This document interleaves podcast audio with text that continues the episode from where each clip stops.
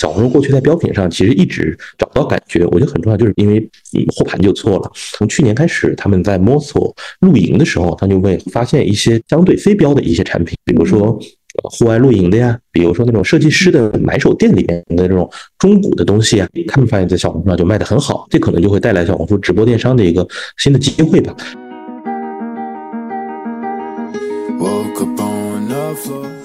就假设我们把抖音、小红书或天猫这些看成一个品牌的话，它每个品牌其实背后是有自己的心智的。天猫呢，它更像恒隆。呃，更像国金中心，更更像一个高端的购物中心。抖音呢，我我们开玩笑说，它更像一个大卖场式的那种集市，大家一定是促销，就是喊的心智，也有一定有望的这种心智在，因为我会来回刷嘛。小红书呢，它更像上海的这衡山合集，或者像武汉的武汉天地的一个线下设计师买手集合店这样的这种场域。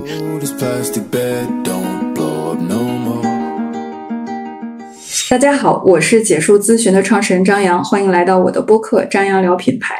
最近在直播圈里有一个上热搜的事件，就是名媛张小慧在小红书开播了。五月二十二号，她第一次在小红书上直播，热度就冲上了六个亿，单场销售额差不多能达到两千六百万元。所以本期的节目呢，我们就邀请到了一位资深的小红书一级代理商——杭州不息品牌管理有限公司的创始人。厉晨阳老师来跟大家一起聊一聊最近关注比较高的小红书的平台和他自己的创业经历。接下来呢，就有请我们的厉晨阳栗子老师来跟我们的听众朋友们打个招呼吧。Hello，大家好，呃，张扬老师好，我是不息的厉晨阳，我们公司内部花名喊都喊我栗子。您可以简单介绍一下咱们不息。不息呢是一个小红书平台呃为主，我们自己称为叫数字化广告公司。按照小红书的官方的授牌或者授权的话，我们称为整合营销呃服务商，其实就是整合营销服务商里面的头部服务商了。成立三年多一点的时间吧，在疫情期间成立的，现在其实主要服务在头部。赛道的一些新消费品牌都有，有美妆的，也有食品饮料和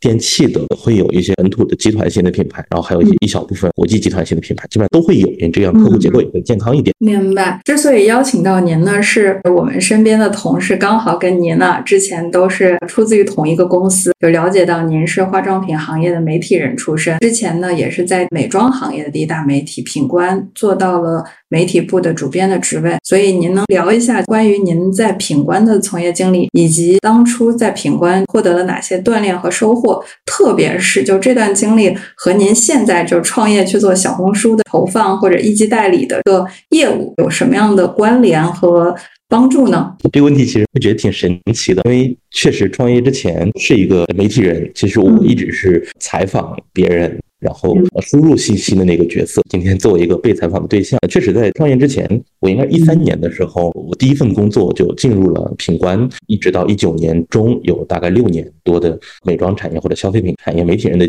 经历吧。在工作的时候是感受不到你这个产业或者这个行业的曲线的。后来看的时候，我发现我经历了其实三件事情，一件事情就是经历传统的纸媒微信公众号再向 App 代替的一个变化。呃，我一三年进去的时候，品冠那个时候是有。杂志嘛，一七年的时候，我是作为品官的，我们开玩笑说叫末代主编。我记得当时那个停刊号的开卷，那我写的时候还百感交集。在这个中间，我我没有做那个公众号，公众号就变成品官当时比较重要的一个用户的平台跟营收的一个来源了。后来又经历了品官 app 的内容的搭建，以及里面一些新的内容形式吧，其实就经历了一个看起来是内容载体的变化，但它从生意上说，其实是效率比较低的那种广告商业模式。媒体嘛，其实过去都是广告商业模式，现在。品观这种偏展会的或者对接型的商业模式的一个变化，其实对我影响还蛮大的。这个过程中呢，致使自己是亲身的参与人，甚至是里面的很多的动作都是我主导的嘛。然后同样，因为是一个产业媒体。就见证了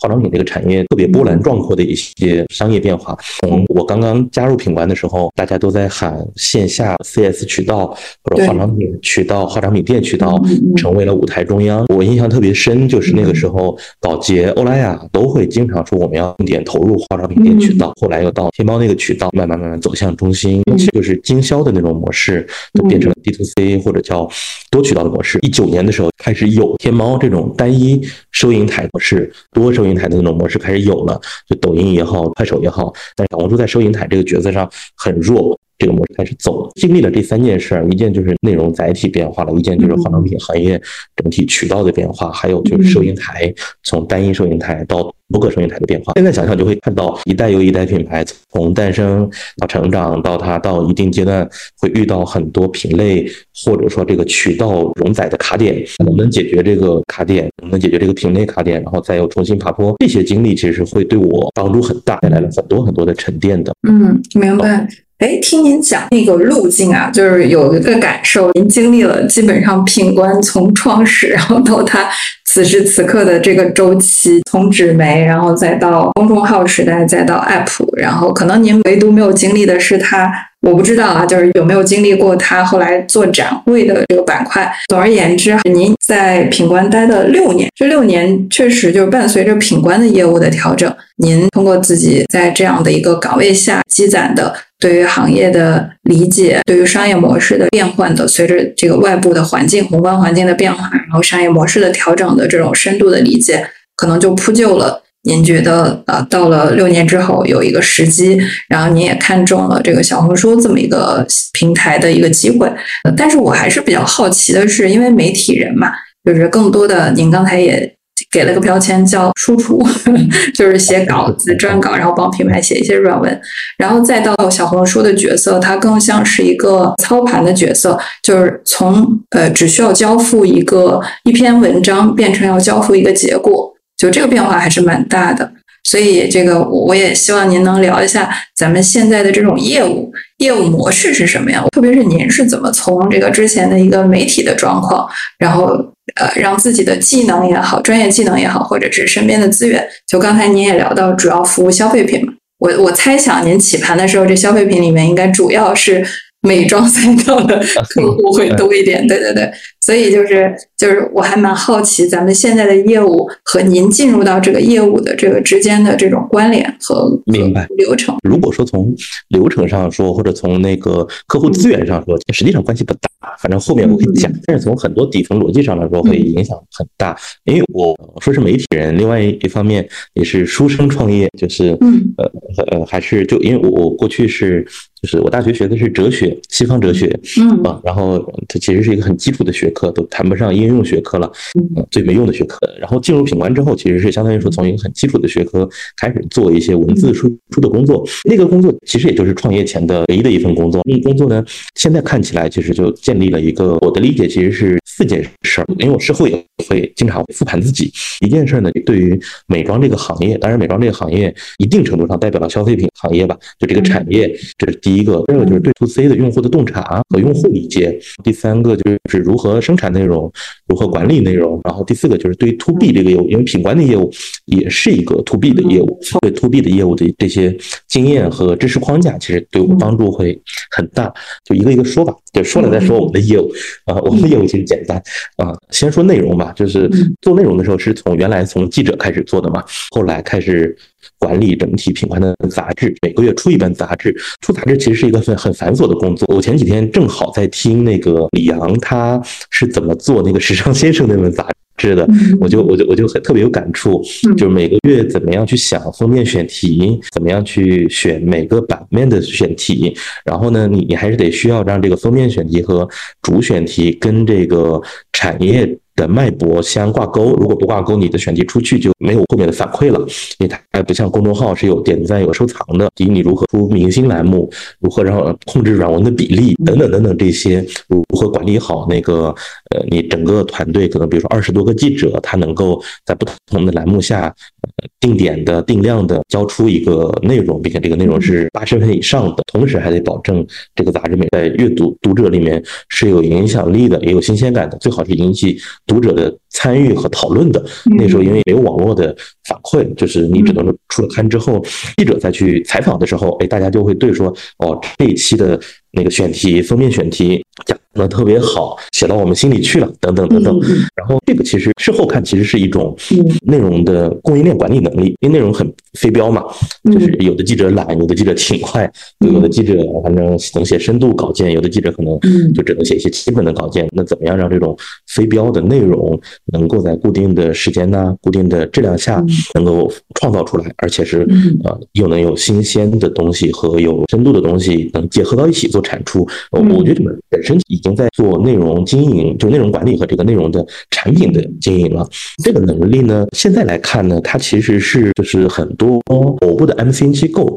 和一些分发内容的那种广告代理公司，对他们来说就是一种很稀缺的能力。他们没有经历过传统媒体人的一些这种做报纸、做杂志的，或者说做电视媒体的这种经历嘛。这个其实也是不惜，现在差不多七十多号人，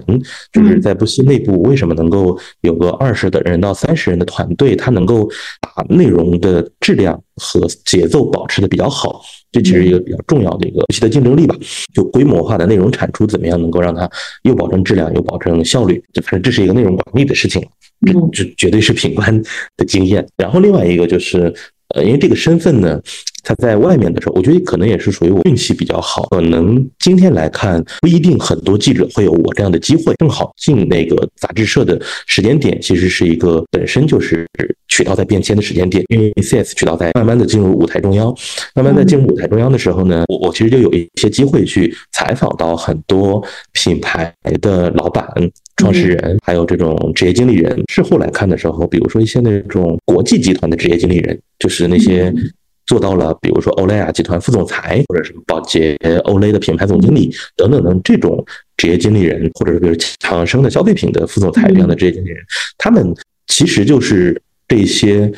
外企集团进入中国后的第一代中国本土职业经理人的金字塔顶端的那一部分人选手，基本上就是九五年到两千年左右那些外企进来。我进来之后，大家差不多用了十年到十三四年、十五年的时间，进入了职业的顶点嘛。那些人当时会采访到那些人，采访到那些人呢，就在我刚刚毕业没多久的时候，我能够跟那些顶级的职业经理人比较深度的做一些沟通。也许当时其实听不懂他们在说什么，因为我这个职业呢，就让我能够短时间。内被输入到很多很多的信息，然后这个对我帮助很大。其实就是他们的这种用户洞察，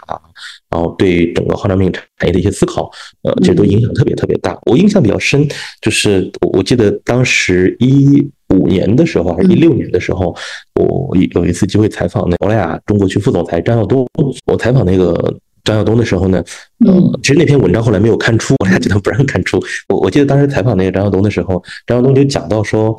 美宝莲刚进中国的时候，他们怎么卖口红？口红在武汉开了一个第一个百货专柜，但是没人买，就是口红没有人买。说当时中国人嘛，觉得涂上口红，中国女性认为涂上口红就显得很可能很奇怪。他讲九五年他们怎么卖美宝莲的口红，他他当时就讲到说，就从美国到中国的口红其实是没有中国人买的。一呢太红了，二呢太大了，就女孩子可能那时候就九五年的女孩子可能想尝试一下，但是呢又有点害羞，又可能太贵了，所以他们当时就把口红做小了，就从三点五克的口红做到了一点五克，口红慢慢慢动销就起来了。类似于他们会就那个时候的职业经理人都会跟我讲这些，然后呢，其实从这些职业经理人身上就学到很多，怎么样去理解国际集团的职业经理人他的那种嗯。战略能力跟用户洞察能力都很强，然后呢，就是怎么样去理解这些消费品品牌产品的用户的洞察，然后怎么样理解一个产品到底应该怎么上市、怎么上新、怎么推广。嗯，这其实对我后面在创业的时候帮助品牌去梳理一些这种推广就会有帮助，可能是这个身份吧。然后包括采访到很多本土的集团的创始人，都是老板了。然后这些老板呢？其实那时候正好面临的就是市场上怎么样跟这些国际集团品牌竞争的事情，然后他们就会谈他们的在各个渠道的生意，然后怎么样去呃计算这个投产比。当然，那现在叫投产比，那时候其实就是渠道分销的一些呃利益关系。这样的话，你就更能理解说品牌老板的这个角色的一些思考和他会怎么样出发去看他的预算，可能就是对于整体行业的理解吧。然后就品官了，就是张老师，您接触过品官的两个老板，您知道，就是邓总、范总，他们其实那时候在品官内部经常会讲说，品官最大的资产是客户的信任，是读者的信任，都会讲这个。就是在很年轻的时候，就在我还很年轻的时候。这个对我来说其实是一种很朴素的道德叙述，所以是一种道德倾向的叙述，就是说，你要珍惜这些信任啊。等等这些的，其实不是特别能理解，但是呢，还是会记住嘛。嗯，事后其实来看，当自己创业之后，事后来看，客户的信任、读者的信任这件事儿，其实就是 to B 业务里面就是最底层的一些业务逻辑了。因为 to B 这个业务它本身池子很小。留存肯定是大于拉新的嘛，没错，是就是更高的信任和更强的留存，你事后就会发现它能无限降低你的拉新成本。其实不惜现在也是我们的商务团队很小，我们自己组织结构里面讲说小商务大交付，不是大商务小交付，我们小商务大交付也是来源于前东家两个老板的这这方面的直到脑子里面直到灵魂里面的这种认知吧。我觉得就是抛开不惜的经营的一些业务交付这些东西，不管是说在美妆产业的一些认知。或者对品牌客户生意的一些理解，以及说用户的洞察，还有这种对于这种 to B 业务的理解，还有这种内容管理，其实这都是不惜现在业务里面特别特别重要的一些要素，也是这不惜这三年确实每年啊，如果是从经营上说的话，就每年能够翻番或者更靠增长，我觉得很重要的一个原因吧。那您刚才讲的就是你讲着，我也一边做着小抄，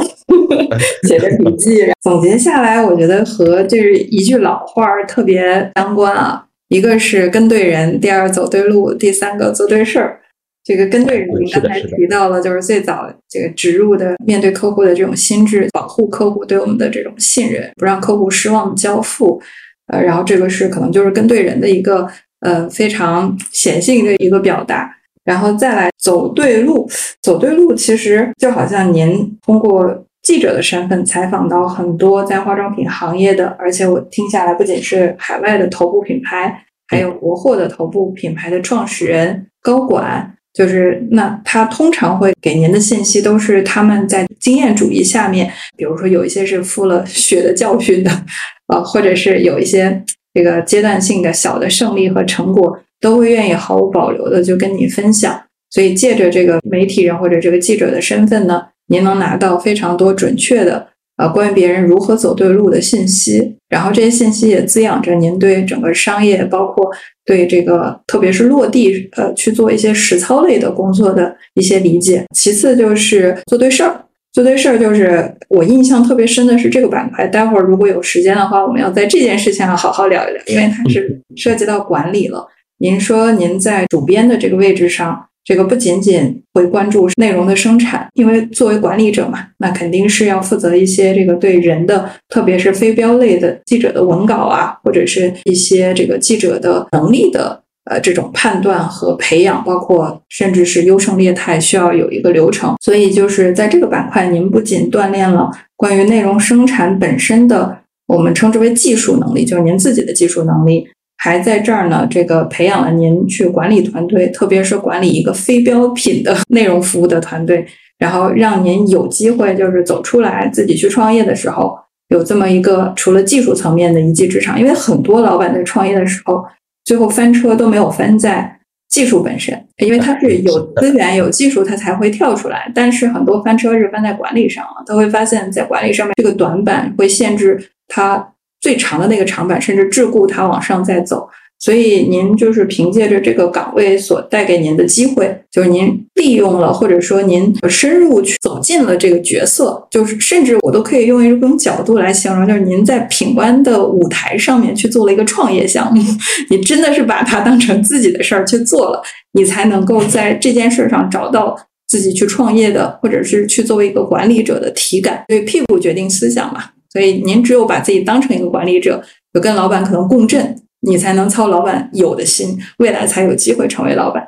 所以，这三件事儿呢，就是我感觉确实像如您所说啊，就是人真的不是谁都是可以随机抽出一个机会去创业的，都是要机缘巧合下，要天时地利人和，要把所有的资源凑齐了，才有机会去打开你的这个创业之路，它成功的概率会大得多。那所以，基于刚才说到的您的这套体系，就是您这个个人能力和个人经历的这种搭建啊，就我我更好奇了。而且我们现在有七十人的团队，我们主要在跟客户提供哪些类型的服务呢？是帮他撰写一些内容，就是小红书发布的内容，还是去 BD 达人，或者是去做一些这种投放类的、投流类的工作呢？其实都有。我描述一下我们业务模型。我描述业务模型之前，可能先描述一下小红书的产品。嗯，本质上是我们的小红书的代理商嘛。小红书其实它现在呢，他们内部有个简单的说法，或者跟商家聊，有个很简单的说法叫 KFS。K 呢就是 QL，F 呢就是 Face 信息流，S 呢就是那个呃 Search、SEO、SEM 这些东西。它内部后面会加一个品牌 IP，品牌 IP 其实就是一些定价广告了，比如说开屏啊、会员话题啊等等这些。这是小红书视角下对自己的资源的描述。在小红书这个它的广告商业化。的体系里面呢，我们是它的全平台整合营销代理商。简单的理解呢，就是说我们可以销售它的所有的资源，就是无论是 KOL 还是说竞价广告，嗯，还是说它其他的广告，这是小红书。这个体系下的一种描述形式吧。我们其实没有把自己当成代理商，因为当成代理商，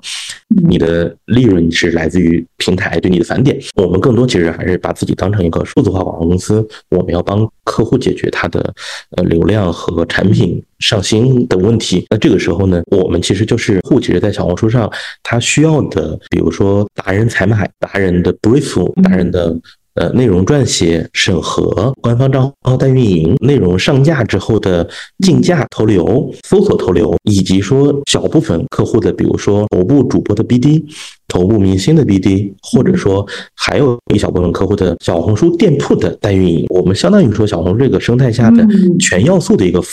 服务商大概这是我们的基本的一个业务模型吧。但是在这所有的这些业务的要素之上呢，我们会有一个，就我们公司有个部门叫策略中心，它会有个策略。就我们认为说，呃，资源的采买，无论你是 K 端的，还是竞价端的，还是各种其他的资源的采买，本质上是为品牌的生意服务的，就要有一个策略团队，它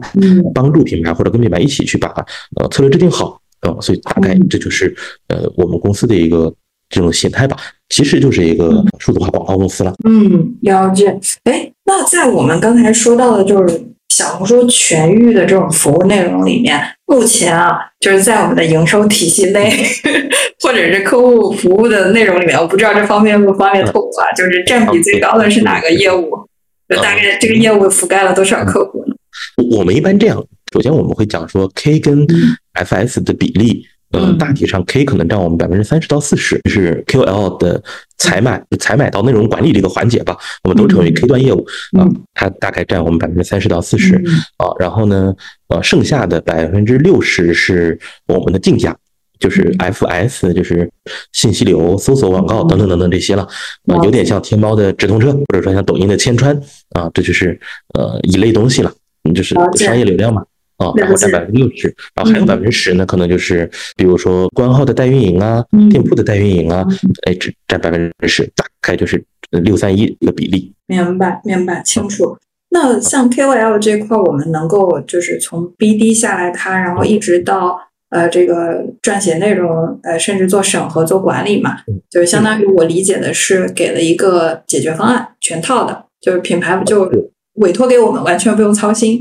那这个流程里面，我觉得可能后面的半段，比如撰写内容和内容管理、校验，就这个板块是您的这个底子，您的技术上的强项。那前面的 KOL 资源这个板块，就是我们是有价格优势吗？还是什么？就是为什么我们呃作为这个小红书的一级代理，我们是能够在 KOL 这个板块呢，在我们业务里面占比那么大呢？肯定是我我们有一些 内部资源，就是内部优势比较优势。对对对，您可以介绍一下这块吗？其实也没什么优势，也没有什么内部资源优势，就是依托于小红书这个平台的一些变化。明白。小红书这个平台呢，它在。早期的时候，它其实是每个平台、内每个内容或者社媒平台都有这样的情况吧。就我事后来理解这些事儿，它早期的时候呢，它其实是极其缺乏内容，它会有个内容供给的环节嘛。然后在做内容供给的时候呢，啊，它就会邀请各种各样的 MCN 机构，反正把自己达人搬上来。在这个内容供给环节的时候，呃，那小红书跟 MCN 机构就是一个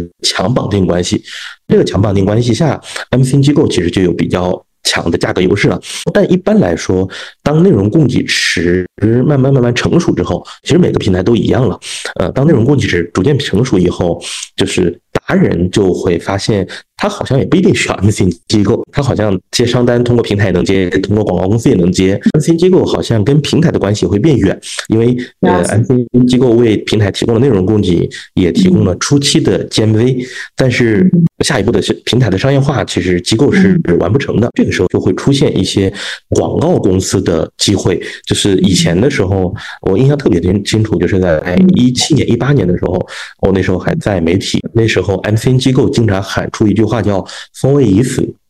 接下来是 MCN 机构的机会啊，就是嗯，那那时候其实也看不懂了，但是后来来看，呃，MCN 机构本质上其实是只是媒采媒介的供给方啊，当然了，头部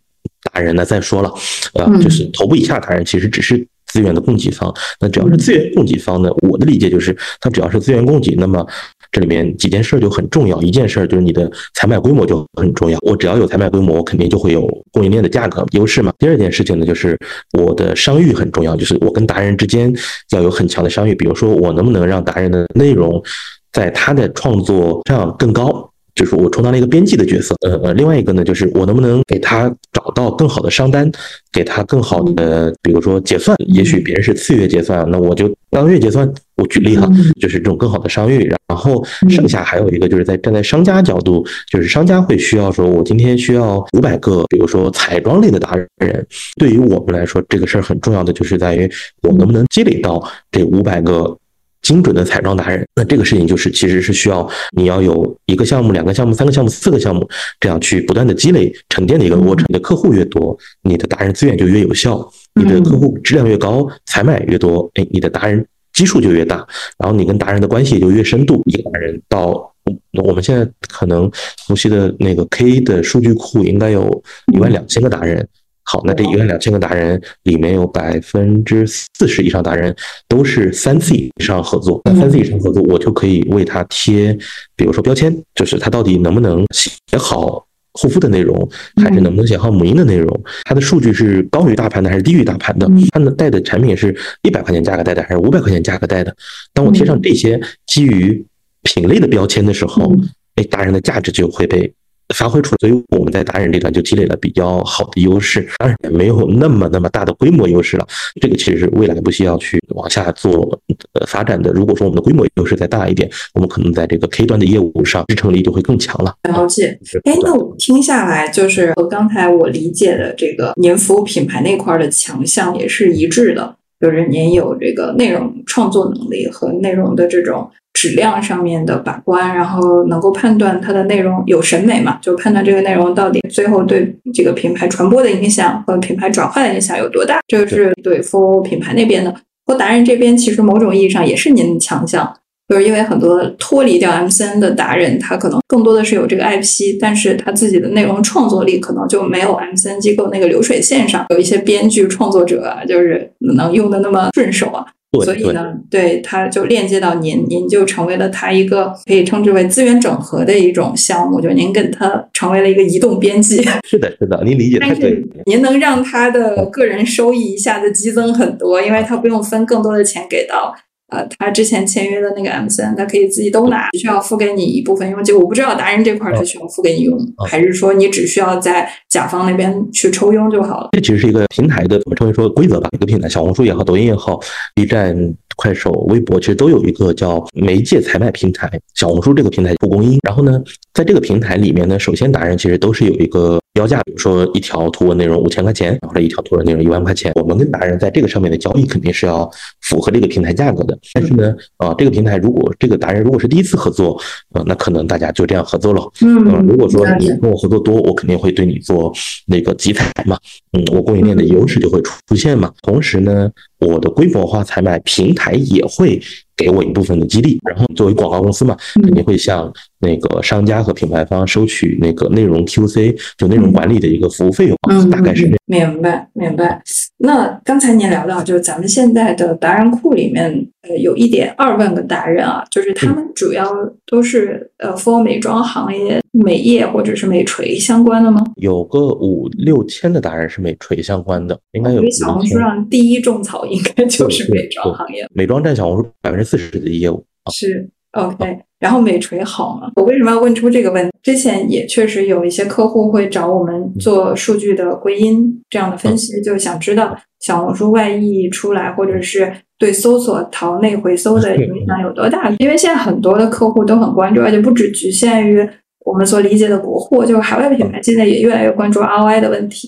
他们很纠结这件事儿。那么我们有一次就是几个案子看下来啊，我们有一个感受，就是美锤现在的情况是什么呢？它太卷了，就大家都找美锤去带，然后都觉得它的标签更精准，它的达人更有价值。那最后造成的情况是什么？在一个月里面。一个达人，他可能带了六次精华，就是我觉得我如果是这个达人背后的粉丝，我都非常非常的疑惑，我到底要信哪一个？所以某种意义上，就是大家都会认为说，嗯，那我是不是开始去要让自己的内容更扩散一点，就是覆盖面更广一点，不要那么垂那么卷？就好像现在刚才也提到直通车嘛，这种搜索，如果你做的是就行业内比较热的词，一些核心词，那可能就很贵嘛，点击单价。但如果你做的稍微长尾一点、远一点，然后可能那个关键词就便宜点，获客的成本就低一点。呃，核心就是它没有我们想象中那么精准，但是有可能不精准反而是弯道超车。啊，所以就是从这件事上，我就特别好奇啊，就是今天就有机会就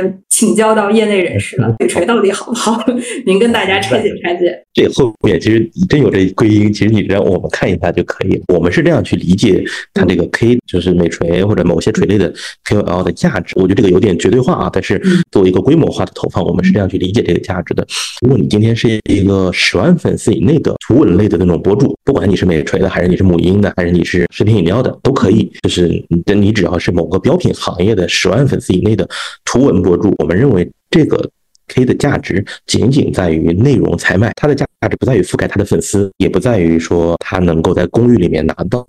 多高的自然流量，很难啊，就是呃，就直接一点说，其实坦白说很难的。呃，我们认为说它的价值就在于说内容创作和内容上架。嗯，因为小红书跟抖音的区别在于说，抖音可以用素材直接投流，小红书不能。啊，小红书今天不能说挂一个素材就投嘛？那那么小红书它总要有一个内容承载的一个账号的。那这个账号呢，可以是你品牌的账号，可以是 A 的账号。呃，所以呢，我们说十万粉丝以下的这种小 KOL 或者 QC，它更多的其实是一个内容分发的一个渠道而已。就是一个商家一个品牌，你购买了这个账号的内容之后，其实只是支付了内容素材的费用，实际的自然流量呃很少。嗯，在这种大促期间，甚至没有啊。然后，当然这里面有没有一种可能性是说，他因为他极其优秀的创作能力，他会就是内容质量很好，有这种可能性。但是这种可能性呢，因为小红书跟抖音这种流量机制的原因，如果他有相对可靠的稳定的内容创作能力，他其实他的粉丝肯定已经涨上去了。没错啊，如果他没有。那它就是一个内容素材的地方，就是没有流量是正常的，我们会这样告诉商家。啊，这里面呢，就是说十万粉丝以上，或者说二十万粉丝以上的这种账号呢，它往往它就会，你会发现，现在小红书上就开始分化出一些，它可能是美垂的，它也可能是呃其他的行业垂类的，但是呢，它的内容可能更深度，因为小红书是有深度阅读的一些可能性的。就但是深度没有到公众号那么深度，它内容相对会深度一点点，可能它内容会更好看一些，比如说生活方式的那种 vlog 那种，也可能是 OK 的。呃，这种账号呢，它会有一定的私域粉丝的信任，有一定的自然流量在，当然头部的就不说了啊。然后那这种情况下呢，就会产生一个我们说叫倒金字塔型的一个这种情况，就是越往下的账号，它的自然流量越少，它就越需要你商业流量去加热。你今天是一个五万粉丝的一个博主，然后我才买了。五十个五万粉丝的博主，好，那其实你你可能配到的商业广告的预算比例，比如说就是竞价广告的预算比例就要特别高了。如果你今天采买的是一个二十万粉丝的博主，你配到的那个竞价广告的预算可能就不需要那么高。那其实有一个这样的一个比例关系，所以一般来说，就今天如果是一个系统的小红书推广啊，它其实不是从 K 端去看你的。投放效果的，就看看它的那个基的数据啊什么的，可能还不是哦。它更多是说要从 KFS 这三个预算的比例来看。就今天你的预算比例错了，就意味着说你的资源采买就错了，资源采买错肯定效果就不好嘛，钱花错地方啊就不好啊。然后呢，在事实上来看，就是就在我们过往的投放案例里面，嗯，其实呃外溢到淘系的那个效率。其实整体上还是很高的。相比二一年、二二年、二三年，确实会效率会降低一些。这可是如实说，我觉得差不多降低了。我们的数据盘显示降低了百分之二十到三十。美妆啊，美妆之外的有有的行业还是很高的。美妆大盘降低了百分之二十左右，但是呢，里面不乏一些细分产品效率还是很高，大概是这样。所以其实看外溢不能只看 K 的那个归因，可能它是有一些。呃，如果是零到一的品牌，你就是关键词归因嘛，就所昵称的那个归因嘛。然后，如果是一到十的品牌，啊，或者一些头部的品牌，可能要用一些那种数据打通的工具，或者说大模盘来看，可能也是能做到归因的。了解。哎，那我们刚才聊到了，就是达人如果内容做得好，某种意义上他粉丝量子也会起来。那我们本来就是帮达人去优化他的内容的。那我们自己有没有孵化 小红书账号，或者有这个计划？我们现在其实没有。实话实说，其实在我们内部会经常被讨论起来。但是呢，我会在这件事情上保持很克制的一些想法，但不排除未来我们会尝试。会克制的想法是在于说，我们认为账号的孵化或者说达人，他本质上是一个经纪人的生意，就是我养这。一百个达人，那我就要对这一百个达人的生计负责。嗯，我要为他们接广接单，要让他们的整体的营收上去。但是呢，呃，我们公司的基因其实更多的是一个广告公司，就是你突客户的，突客户的时候，一旦你的达人开始，比如说基本上是自己的了，或者有一半是自己的了，你做一个企业，一定会为了利润率去更多的推荐自己的达人。你一旦推荐自己的达人呢，市场上那些优质的达人，你就采买不过来。我们一开始的时候，其实，在另外一个平台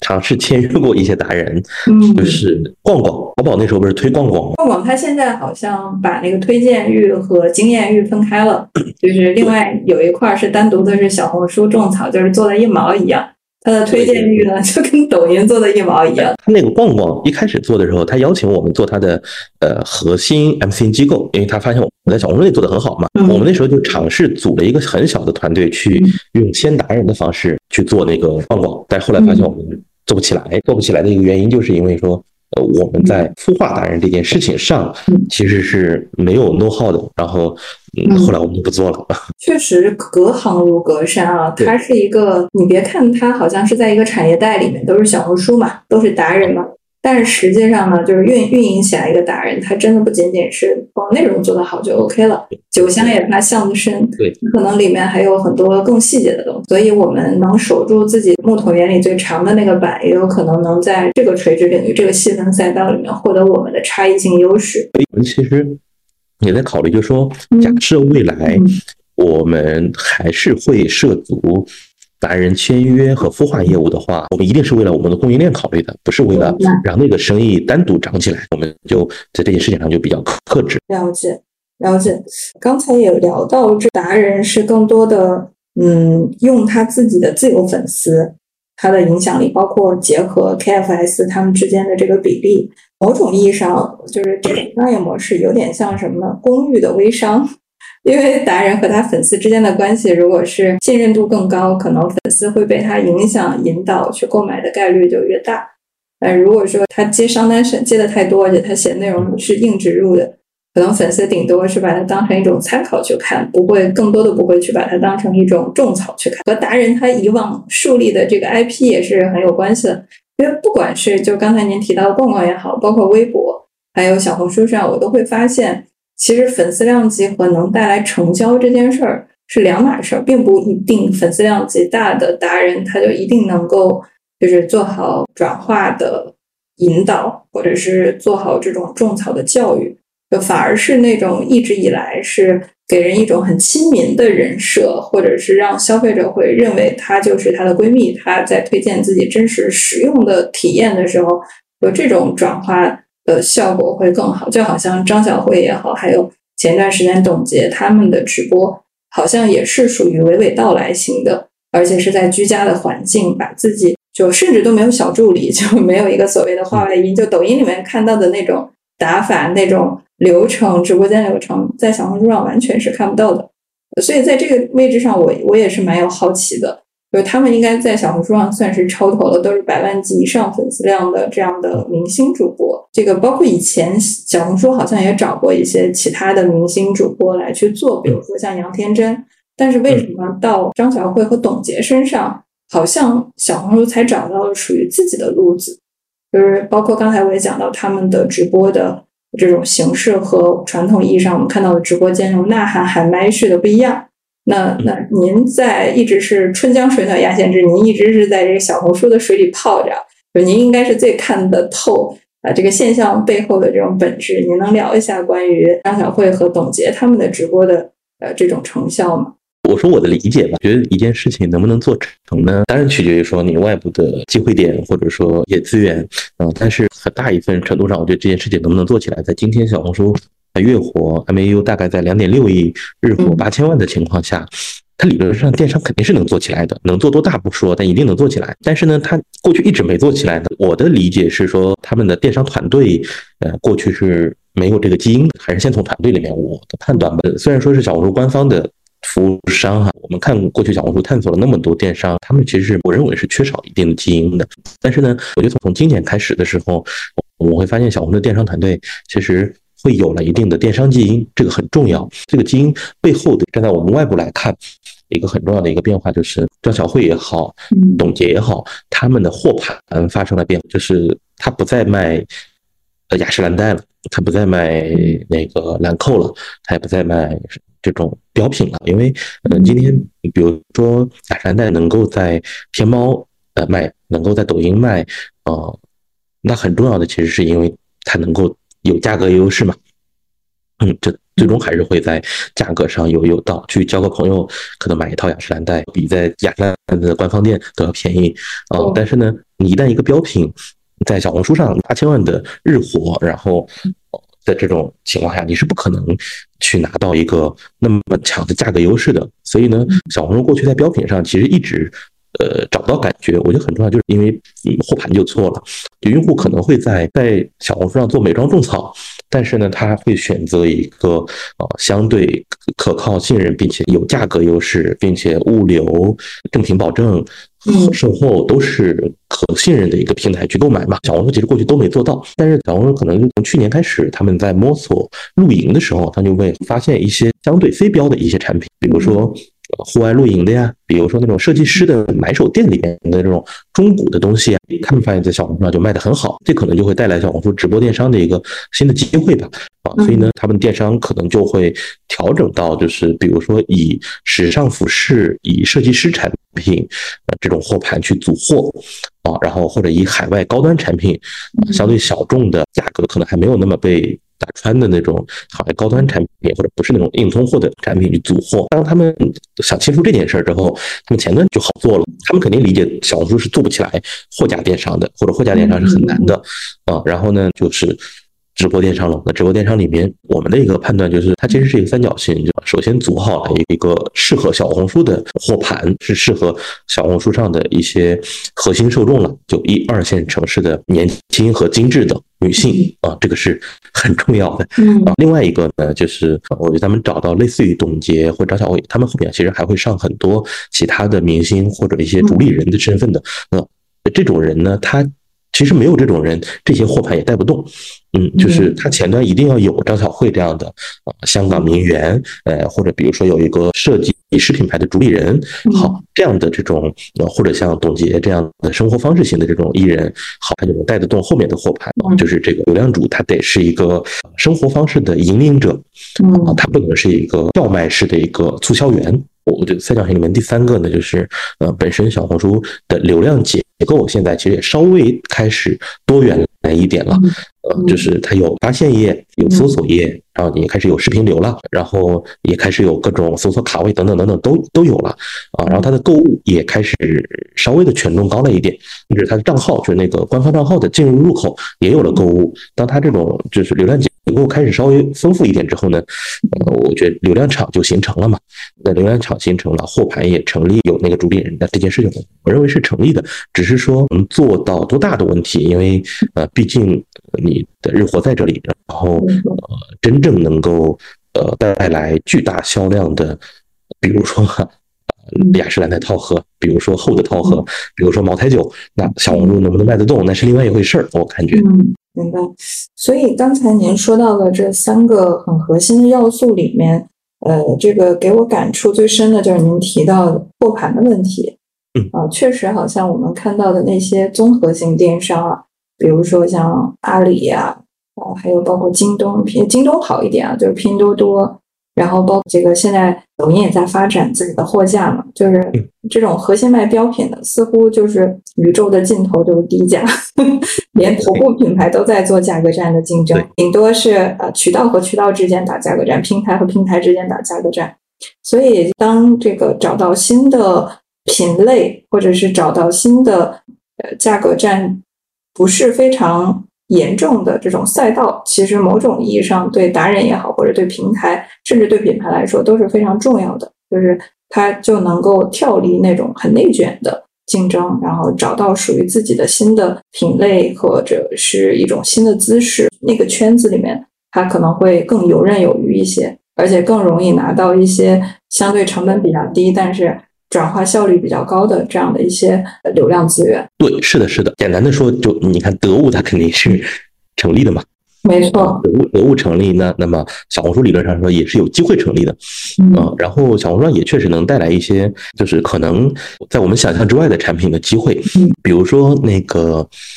呃，像像那个张小辉戴那个发圈发套，对对对，百来元，天呐，真丝发套，对吧？这一个纯的，就是我们说就把定义品类就是纯纯的弱势品类，就发饰嘛，就对对对，消费者对品牌完全不敏感，就是你让我讲出一个发饰的品牌，完全讲不出来，呃，绝大多数女性都讲出来，所以在这个情况下，能够呃，包括你看张慧还带那个文艺复兴的眼影盘啊，对，眼影盘 本身也是名不见经传的，然后。但是它加上文艺复兴，就感觉整个眼影盘的那个故事性和逼格，故事性很强了。对，啊，这个很重要。因为我们曾经操作的一个项目哈，呃，就是那个亚朵酒店，他在他零售线上卖枕头，他卖一个三百块钱的枕头，然后其实枕头是没有品牌性质的，没错。啊，除了那个最近经常在抖音上看到的那个奇形怪状的枕头之外，嗯嗯，枕头其实没有品牌性质，但是呢，现在天猫。的那个枕头里面，它那个榜单里面前十名有三个都是雅朵的枕头。知道天猫有一个叫做菠萝斑马，它是颈椎功能型的，对对对，它是颈椎功能型的。对，这个枕头它在小红书上就很有机会，就是它不是找的枕头的这个品类的人，它也不揽品类词，嗯呃，然后呢，它找的是失眠和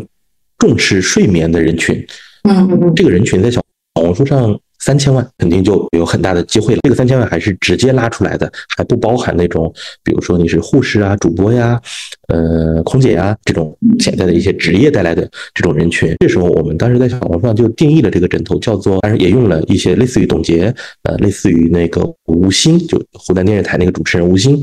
嗯，我我们当时就就定义了这个枕头叫真睡枕，然后呢。又定义了它词叫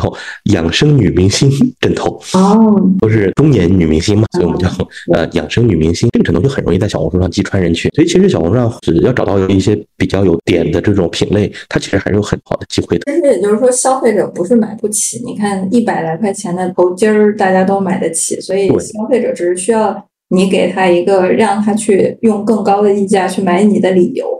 所以这就是品牌很容易踩入的误区，做着做着到最后就降价了，因为不降价卖不动。那你不如想一想，为什么消费者要用更高的价格买你呢？呃，当然了，低价在小红书也行得通，因为学生党很多嘛。啊，但是它行得通，可能最终还是到了天猫、淘宝或拼多多成交。但是如果你真的想在小红书内形成内循环的话，呃，纯低价可能就会有问题。但是你哪怕是外溢，如果你纯粹是价格的话，标品里面也会有问题，因为你能提供的商品。别人也一定能提供嘛，所以小红书现在护肤品这么卷，大概就是这个原因。其实是产品的供给太同质化了。没错，没错。就护肤品之前我们也调研过，像雅诗兰黛啊、兰蔻啊，他们都是在小红书上累计笔记量啊，就可以达到这个一百万篇。这个量就是普通的国货根本没有办法。特别搞笑的是，我们当时去调研过二二年的这个笔记内容的情况。会发现国货能够在二二年排上榜的只有两家，在护肤赛道只有两家，彩妆可能略微有多一点。就我指的这个榜是前二十，所以就明显可以看得出来，就是国货和海外品牌在小红书的这个域里面，特别是从护肤和彩妆这两个赛道能看得出来，就是大家的重视程度还是不太一样的。就特别是海外品牌的重视程度，包括国货品牌重视程度是还有明显的差异。大家都集中在这些标品里面，那自然而然非标品那边就感觉好像是一片待去播种的土壤。大家其实某种意义上倒退一步，好像答案就在眼前。刚才聊到了这个小红书的两个头部主播他们的一个表现，然后您刚才也预测了一下，就接下来可能小红书上再进入的一些。这个达人的身份，他可能是明星啊、主理人呐，就总而言之，可以代表品牌去讲话，就是或者是以品牌的这个角度，比如他是时尚的角度，或者是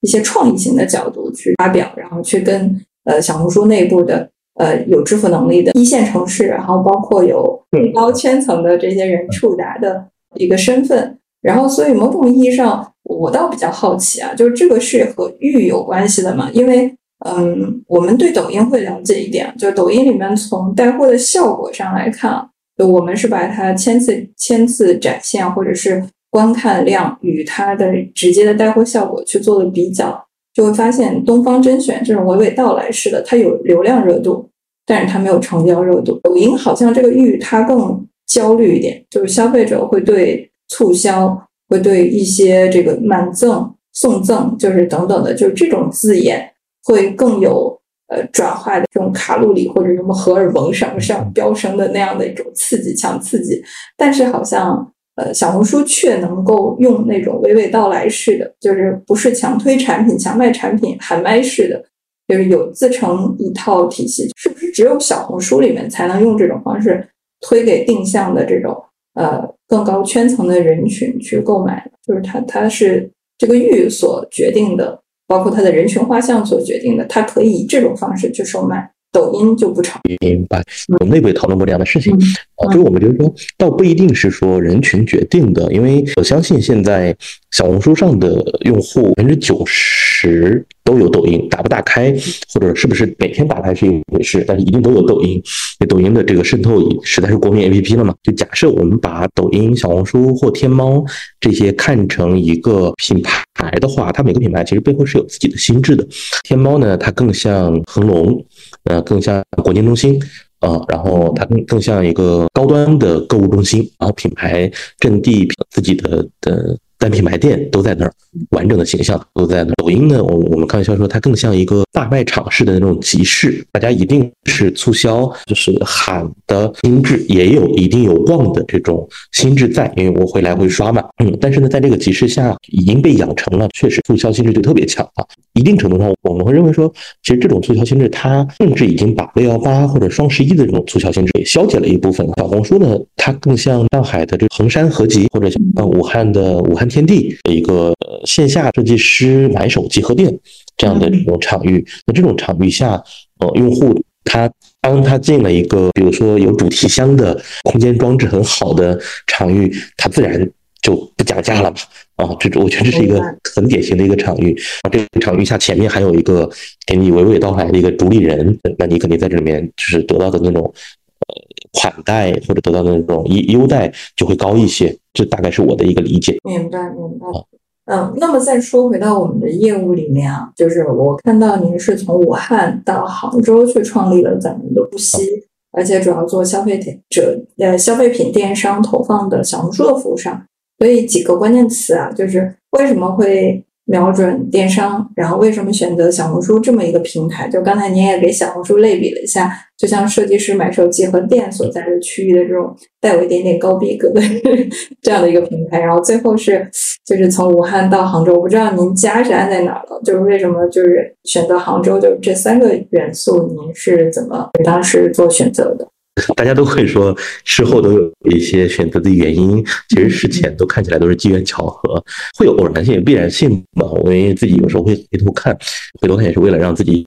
未来的选择校准的更准确一些。一七年的时候，我采访过一次张嘉译，那个时候张嘉译跟我说，说他接了一个广告，嗯，刚刚接，这是美宝莲的一个口红，然后他说他他发那个微博。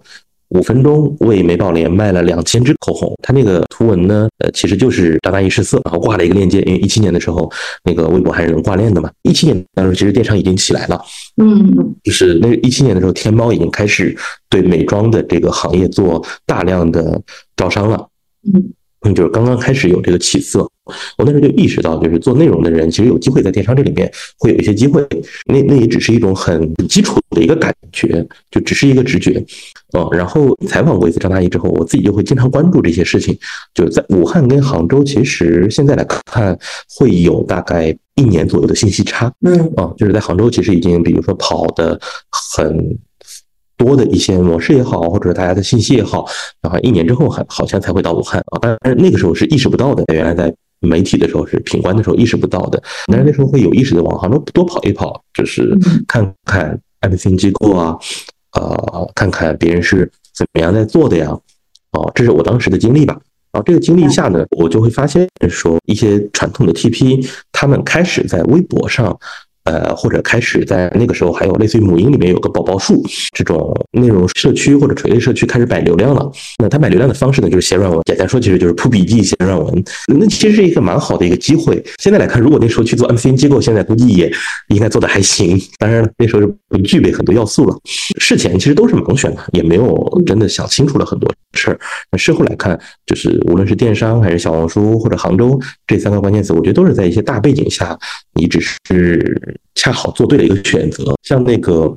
一九年下半年的时候，就想着开始创业嘛。那时候正好是三十岁，哦，三十而立嘛。那时候就感觉好像自己能够去做一些。啊，能够挑战自己的一些能力上限的事儿了。事后看，我就会觉得，哦，这个内容营销应该是一个机会。在武汉认为它是一个机会，其实其实一九年下半年在杭州，这已经它不是一个机会了，它已经是遍地内容营销了。嗯，那个时候来看呢，一九年到二零年的时候，正好是抖音、小红书这些平台开始拉升它的是广告商业化的一年。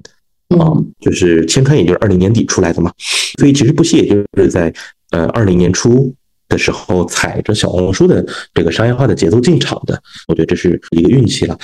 啊。然后呃，据说为什么选小红书呢？挺简单的，就是抖音实在是太 燥了啊，然后就感觉看着很没意思。啊，自己也会觉得自己是个书生嘛，呃，不能 做这么燥的平台，嗯，只是很纯直觉的一些选择。我们的图文会多一点嘛，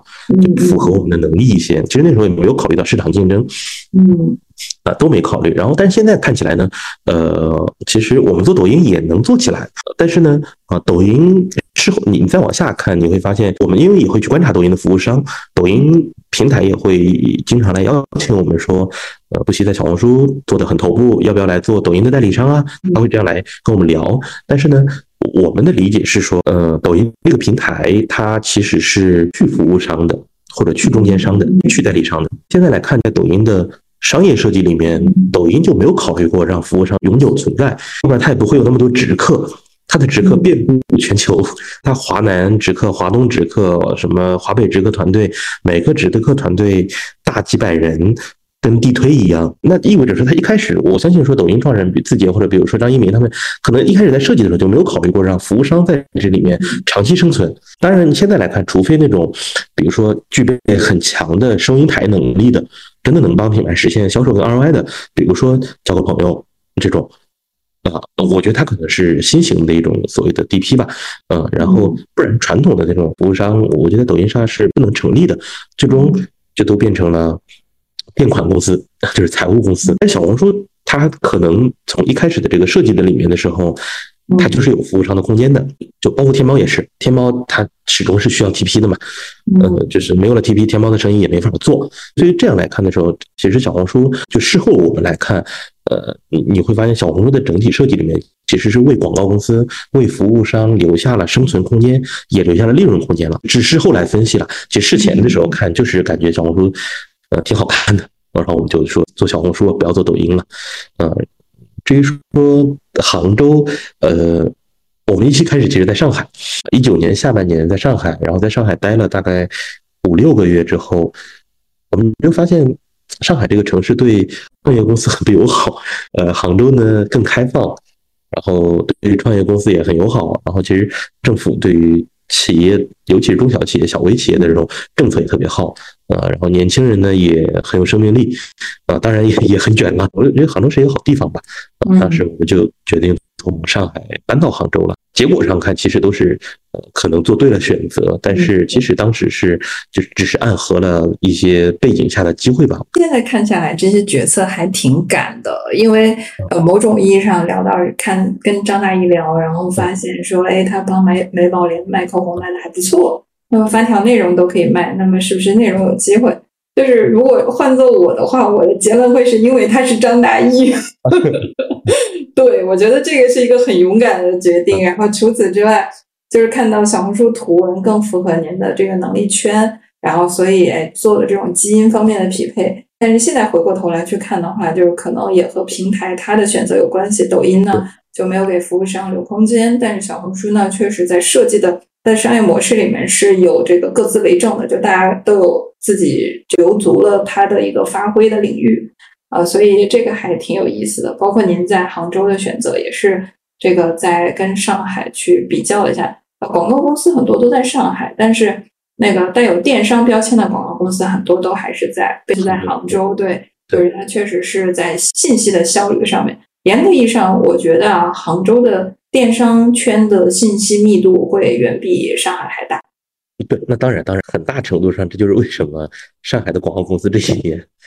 活得很差的，活得不是很好，在云端待着，然后没有接地气，然后不了解地气的这些客户，而且客户呢，现在这个学习的呃这种机会有很多，平台有很多啊，所以客户已经进化了，但是服务客户的机构还没有进化，就形成了这么巨大的落差。呃，是的，是的，真的是这样哦。对，杭州真的是一个宝地，就虽然它很浮躁，严格意义上说，这个城市呢，我不是特别喜欢。理解 杰克马把这个城市搞得非常的浮躁。这个浮躁完了之后，给年轻人，特别是这个也不能叫就能力和自己的个人才能被呃过度高估的啊，就是很多年轻人呃都在，特别是我们这一代人啊，就是刚好呃趁上了这个阿里的一个东风。我估计咱俩应该年龄差不多，呃，然后也刚好是杰克马就快速发展的那些年。然后我们是大学毕业，然后找工作。呃，那个时候很多的大学生进入啊，带着梦想，然后干干了没几年，一下子升到 P 七 P 八，然后坐拥百万年薪，就觉得哎呀，自己是不是已经是到了那个 level 了？总就是那种 自己可以去买更好的房产、更好的车子，然后等把这些东西都配齐了，这个最后被裁员。对，嗯，对，所以杭州这个城市，我就觉得。嗯，包括武汉哈，就是刚才您也提到，就是因为我结束也是 base 在武汉和上海两地嘛。那么武汉也是我们的主要的阵地。呃，说实话，我特别认同您的观点，就是武汉它的信息，您您说是晚了一年，我都觉得是有一点点美化了，晚了五到十年，我感觉都有。这就是为什么我们很少去武汉去开发客户的一个原因。因为嗯，他们重重视的东西呢，严格意义上说，不是我们这个现在正在提供。我们做的又是数字化这样的业务，就是数字化本身就是很前瞻的、在很前沿的一些技术能力。然后，首先，武汉的很多企业还没有走到这一步，大家可能从这两年开始才刚刚讨论电商、讨论直播电商啊，所以这个水土是很重要的。那我们再聊回到业务啊。就是您在之前在品冠服务的客户，我听下来啊，就首先第一个行业肯定是美妆行业为主，然后其次呢，就是很多都是跟创始人直接对话的，因为记者采访肯定是采访那个信息最对称的那位。呃，那现在您转型成为一个小红书领域的服务商，那么您当前服务的客户类型有没有什么变化？那有什么区别呢？区别还挺大的。我们一开始聊的时候聊到一个，就是说，肯定我们的初始客户或者种子客户是不是美妆？其实还正好不是。就是我们当时一开始的时候，二零年的时候，我们当时其实开始有想过要不要找过去在品冠认识的朋友，嗯，或者客户这些。但是呢，我们当时很担心一件事情，就是我对小红书的理解，我能不能做好小红书，其实是打个问号的。嗯。嗯，然后我们就先想着说，那就不要坑朋友吧，啊，还是从 陌生市场找客户吧。在那个一九年，我刚刚出来创业的时候，当时品冠的原因，因为我那时候一直往杭州跑嘛，那那品冠关于电商的一些采访对象，就都是我去采访，我们就跟天猫的小二啊有一些深度的接触，然后当时就承接了天猫的那个天猫。母婴新锐品牌大赛，就是在一九年的时候，那其实是我们创业的的第一桶金，呃，就是养活了我们，没让我们饿死，因为那个就会带来客户的建联，其实是先从那种客户里面来的。啊，包括当时有一些那种小三 C，呃，就是小小型电器，其实我们第一个项目是美妆冰箱。嗯，就化妆品冰箱，这个客户呢，现在也在合作，而且也是特别好的朋友，叫冰兔美妆冰箱。然后我们当时在接触到这个项目的时候呢，发现这个项目当时它本质上其实是一个车载小冰箱。嗯嗯嗯，嗯，就是它如果放到三 C 的传统认知里面，就是个车载小冰箱啊。然后呢，品牌创始人呢，他又很想。呃，做这个冰箱，那当时我就是利用我在品牌当时工作的一点点的用户的这种洞察的理解，我们就把它定了一个新品类，就叫美妆冰箱。其实当时我记得创始人还说，我们要不要叫化妆品小冰箱？呃，类似于这样的。呃，我说我就叫美妆冰箱，因为美妆是确定的一个词汇。嗯嗯。嗯，建议就叫美妆冰箱。然后我们定了这个词之后呢，我们就在想说，这个产品它的场景是什么？啊，它场景应该是放在女生的脚下的，嗯，梳妆台下面肯定有个脚嘛？啊，放在脚下的，还是放在客厅的沙发旁边的，还是放在哪里的？因为它的大小大概就是车载冰箱那个大小。后来呢，很偶然的有一次。我当时看那个女生买口红的时候，买那个亚克力的收纳盒。嗯嗯嗯。呃，我当当时就说这个产品一定得让它放在用户女生的梳梳妆台上。当时在呃定义了这个场景之后呢，就是它不是一个简单的功能性的让化妆品保鲜的产品啊，它其实是一个保鲜是基本功能，但同时它又具让女生在梳妆台上她会觉得很幸福。那那个冰箱很好看，打开之后会有幸福感的。然后呢，放在梳妆台上又有收纳功能，又具备装饰功能的一个产品啊。然后我们定义了这个之后呢，后来在小红书上投放的时候，我们就会要求达人说，你要摆在你美美的化妆台上或者梳妆台上做拍摄。我们选 K 的时候就会要求说，一定要选到那种有特别好看的梳妆台的 K。他如果家里是个宿舍，他就不能放这个产品啊。其实就只做了这两件事儿，嗯，然后这个产品就爆了。在二零年的时候，就他小红书花了一百万，在天猫卖了一千万，没有投任何商业流量，因为二零年没有商业流量那么重要了。呃，天猫的小二就意识到这件事儿之后，天猫小二就找那个云兔的创始人说，他们觉得这是一个新类目，然后他们就为这个品牌专门开创了一个四级类目，叫美妆冰箱。哦，哎，我问一下，他问一下。就是之前在开这个类目之前，他是上传在哪个类目的？啊，他上天猫了。他当时是归在三 C 家电行业。哦，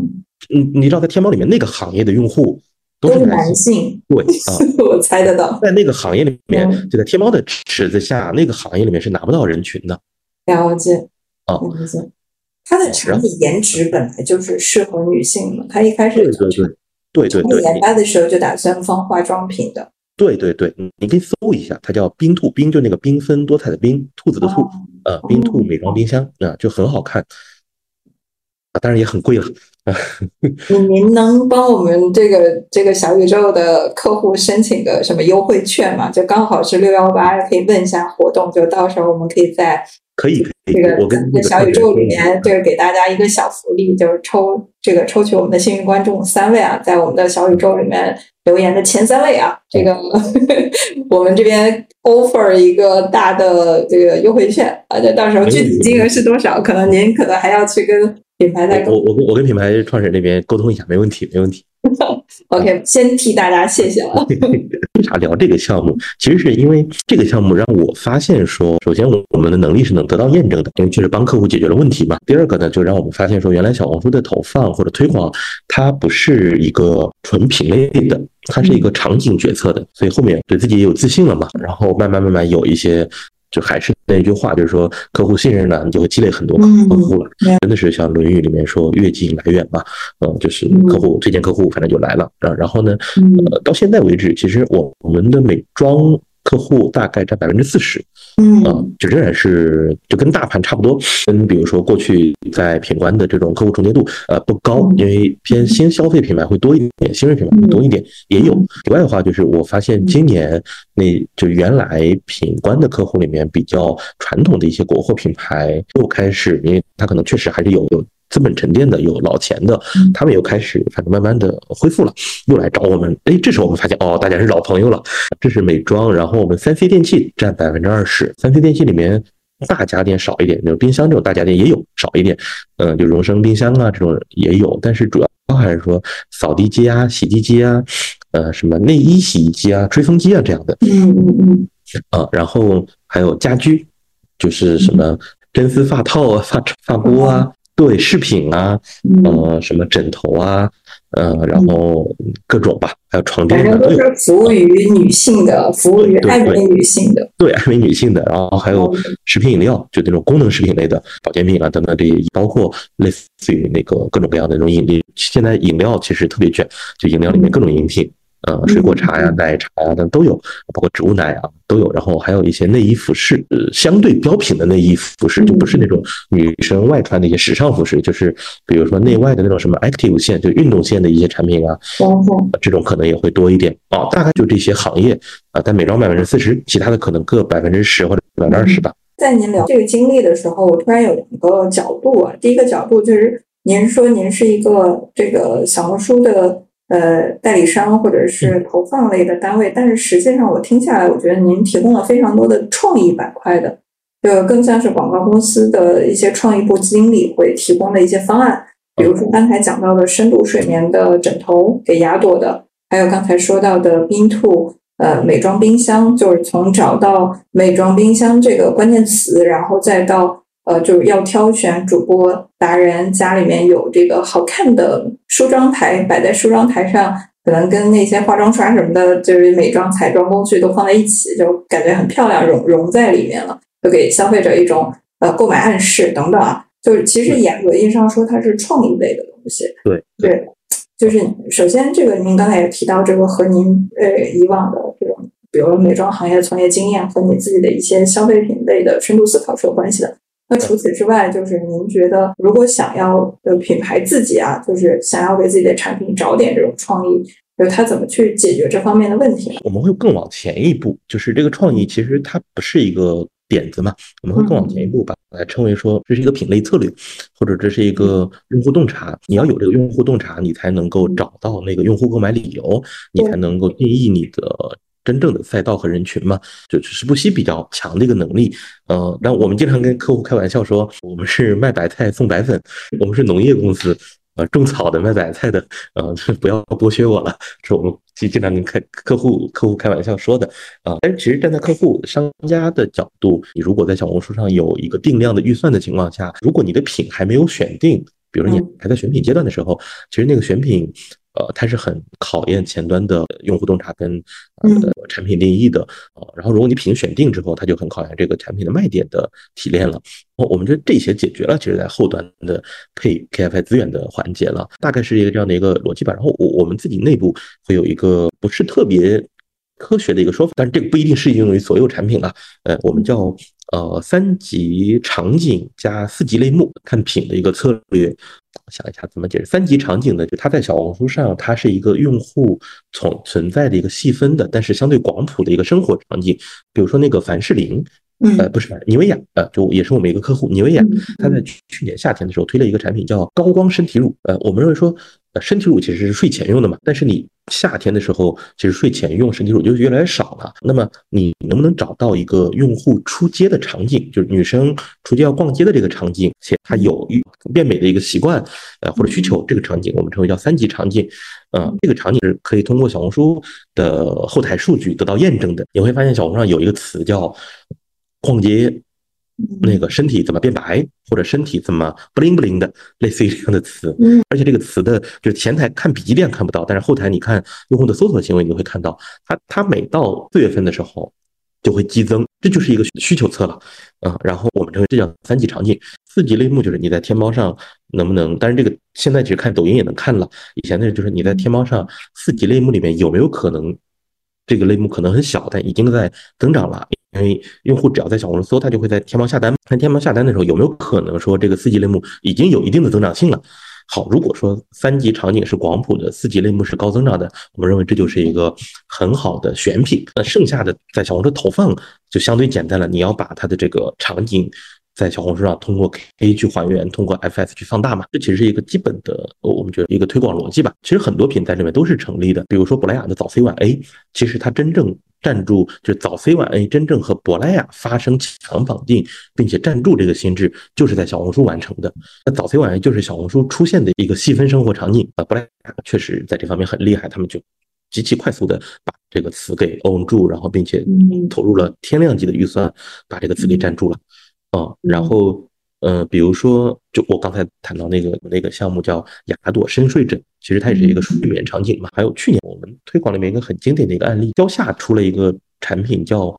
浴呃户外裤，它其实一开始叫瑜伽裤。我们一开始在做产品的一些 brief 的时候，呃，他们说他们希望这个产品是穿着瑜伽裤用户去露营的，就听起来很很有点拧巴。但是我们后来就定义说，这个产品看能不能叫户外裤，因为它其实是一个轻户外的一个场景嘛，这就三级场景嘛，有交下再去判断这个场景在小红书上、在天猫上是不是一个可能会高速成交的。啊，就这种逻辑，我们说三级场景加四级类目，其实是能够验证很多产品在小红书有没有机会的。有机会再做投放，没有机会，其实很有可能你的投放是效率会很低。了解，了解。哎，这个还蛮有意思的，也和我们的从事的这个业务还有点相关性啊，因为我们也在会帮客户去挑选品啊。所以从您刚才讲到的这个，就是给客户开的那个玩笑，我觉得您是。买了我们的布希业务，但是送了个华为华，送价值五百万的华为华。对，买白菜送白粉吧。对对对，有意思。然后呢，您会挑品品吗？就我指的是品牌或品类。您您在跟客户去做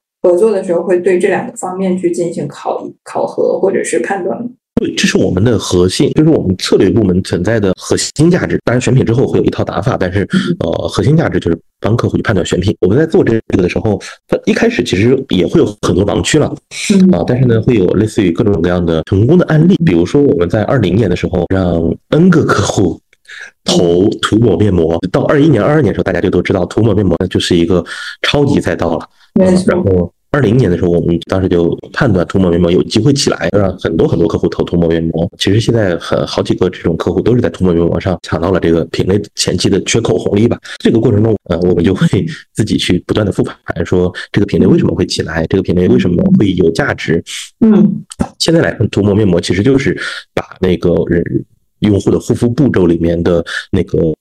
呃。又是面霜，又是乳液，又是水，这些步骤给结合了，并且做了长时间的霜类的一个覆盖嘛，呃，用户又有急救的需求。其实它就是这个产品能起来，就是它融入了主流护肤步骤了。那时候你是不知道的，那你就会用大量的案例去验证。验证了之后呢，小红书它又一定程度上能提供一些数据支持。小红书现在的那个数据洞察工具已经很强了，我们感觉它跟 TMS 已经有点差不多了。过去的时候还比较简陋，那这个过程中我们的能力在增长。啊，我们这个策略团队的能力在增长，我们也会反向推动，说你得开发一个这样的工具啊，你的这个数据取数的时候要怎么取啊？好，慢慢慢大家就就开始这方面的 know how 越来越成熟了，就有了一些模型吧。咱们在小红书上主要用的那个洞察工具叫什么？呃，它叫灵犀，就是灵感的灵，是是小红书他们内部开发的吗？对对对，这是小红书内部开发的。它它其实里面就是三层数据，一层数据是内容供给数据，一层数据是用户搜索数据。用内容供给其实就是笔记了，呃，然后用户搜索其实就是那个用户需求嘛。嗯。啊，然后第三层就是品牌供给数据，就品牌到底花了多少钱，呃，投了多少笔记，投了什么品类，投了什么词。然后他们去年做了一个比较好的一个基建，就是他们把天猫和抖音上的呃主流品牌的 SPU 都挂上之后，它它每一个投放下面是对应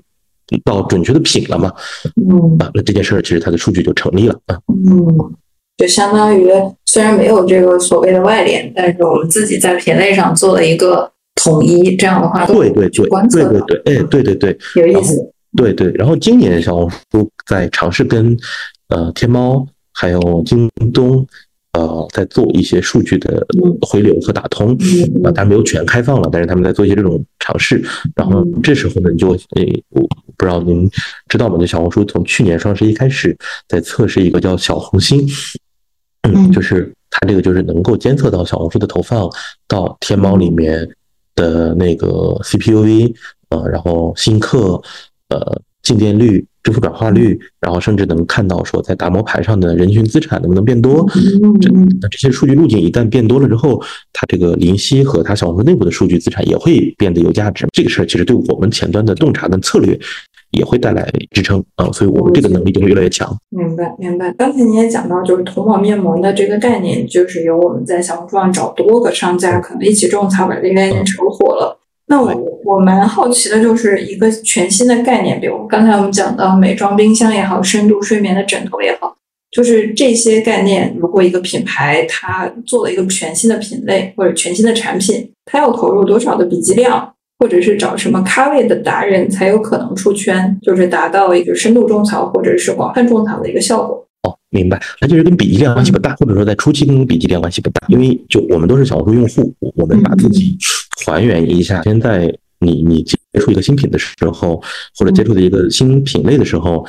你不一定是搜索接触的，你有可能是通过发现页接触的。没错。然后你通过发现页接触的时候，其实这就很符合宝洁之前提出的理论，就是多次触达理论嘛。也许一个彩妆需要三次触达，也许一个精华需要五次触达、八次触达，也许一个母婴产品需要十次触达。就是触达是比较重要的一个事情啊。然后呢，但是这个触达需要相对精准嘛，可能做不到绝对精准，要相对精准。如果从这个上面来看的时候，呃，它就不是笔记量的问题了。比如说我今天有呃一百万的预算。我这个月要花掉的情况下，我在 K 端的配置，在竞价端的配置，就是 F 端的配置和 S 端的配置是多少，决定了它的那个，因为 K 的成本跟 F 的成本，触达每一个用户的成本都是不一样的。啊，那它就决定了说你今天的 KFS 的配置比例，这个配置比例下面再去测算你的触达成本，就是单个触达成本，再考虑到这个品类的，比如说竞争环境。再加上你精细化的操作啊，大体上这样去看啊，那这样去看的时候呢，我就拿美妆举例吧。一般来说，呃，一个主流的护肤品，你在小红书上，呃，就主流护肤品指的是说那个洗面奶、水乳、霜、精华这个主流护肤步骤里面的主流护肤品，它在小红书上可能你单月的预算是需要在三十万以上，你才能够验证你这个品是不是成立。你在天猫。能不能实现一个销售转化？如果说单月的预算可能，比如说就是三十万以内，或者说呃十万，呃，我们一般就会建议不要投放这个预算下去，它就像打水漂一样，因为小红书它是一个商业竞争场嘛，你这个预算触达不到核心的美妆用户，因为美妆用户是最贵的啊，然后触达不到这个用户呢，你这个预算就会被浪费掉，所以我们会这样去跟客户沟通。呃，至于说笔记的量，呃，取决于。呃，一预算级别，二呢也取决于它的品牌阶段，因为一旦比如说它品牌到了一个品类卡位阶段的时候，那用户可能会去搜它，呃，有可能会去搜这个品类词啊，那一旦去搜这个它它的品牌词或者品类词的时候，那它确实就需要一定的量的笔记去占住那个搜索场了，那占住搜索场就对笔记量就有要求了。一般来说，一个新品牌其实因为不会搜。那它就比例量就要求就不用那么大了嘛，大概要这样去看。所以某种意义上，您也帮我们总结了一下哪些品牌适合去做小红书，至少有一个这个入级入门的门槛。美妆行业就大家可以记一下笔记，就是如果你每个月都有三十万的预，然后就考虑一下做一下小红书。但是如果你没有这样的一个一个门槛价啊，就是我觉得我们可以再做的再更。怎么说收敛一点啊，或者是尽可能不考虑啊？与其这个撒钱做的没效果，还不如干脆不做。对对对，我们投放下来，我们会发现食品饮料十万到十五万就可以，个户可能就三十万以内就 OK。然后护肤品，尤其是主流护肤品，就要三十万以上，这个是剧场门槛了。嗯，就单月预算，然后彩妆可能没有那么高了，比如说三 C 电器啊什么这些，呃，看品类，比如说扫地机器人，一百万以内不要碰，也是这样的。这么贵啊？所以三 C 类更难一些。呃，要看，你比如扫地机器人其实最后就是呃石头、科沃斯、追觅这四五家的战场，一个品牌都要有足够大的预算。明白，明白，就是所以还要结合竞品，就刚才看到的，除了自己的资产配置之外啊，还要看一看竞争对手投了多少。如果连竞争对手十分之一都不及，那还不如不进场。对对对，是这样的，是这样的。其实我觉得就商业平台嘛，它跟抖音、跟天猫，呃，本质上其实是在买公域流量，最终其实是要考验预算的。没错。没错，那那投多久呢？就是这个三十万三十万投，对很多品牌来说也是一个比较高的门槛了。它要砸多久才能砸出一个就是在他认为有效果的这么一个结果？我觉得很难说有一个标准的好像标准的套路了。但是我我们会有比较基础的一个模型吧。品牌在小红书上有三个阶段，小品啊会有三个阶段。一般来说，比如在天猫上，它讲的是呃漏斗，就是 AIPL 漏斗，从 A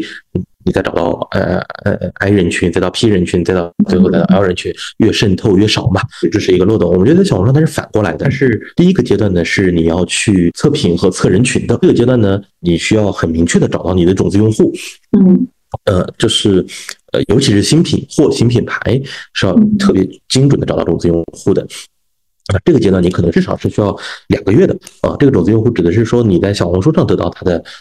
呃动作反馈了，比如说互动，比如说评论啊，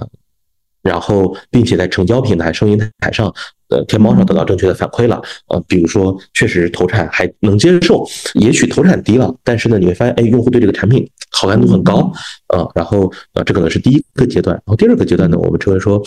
呃，是你的这个叫品类或者是场景卡位的这个阶段，就你要验证到这个你的这个产品是不是在小红书上有一个明确的需求场的。它不要是一个只有一百人会买的东西，那这个生意也不成立嘛。就是我们称为说品类卡位或者说场景卡位、赛道卡位这个阶段，我们认为是需要三个月以上的啊。其实这个阶段跟在天猫里面打排名一件事儿了。这个阶段它反映出来的结果呢，你在小红书内的搜索身位，就是用户在小红书内，比如说用户现在在搜精华的时候，你排在第几？就是用户可能搜最高的精华。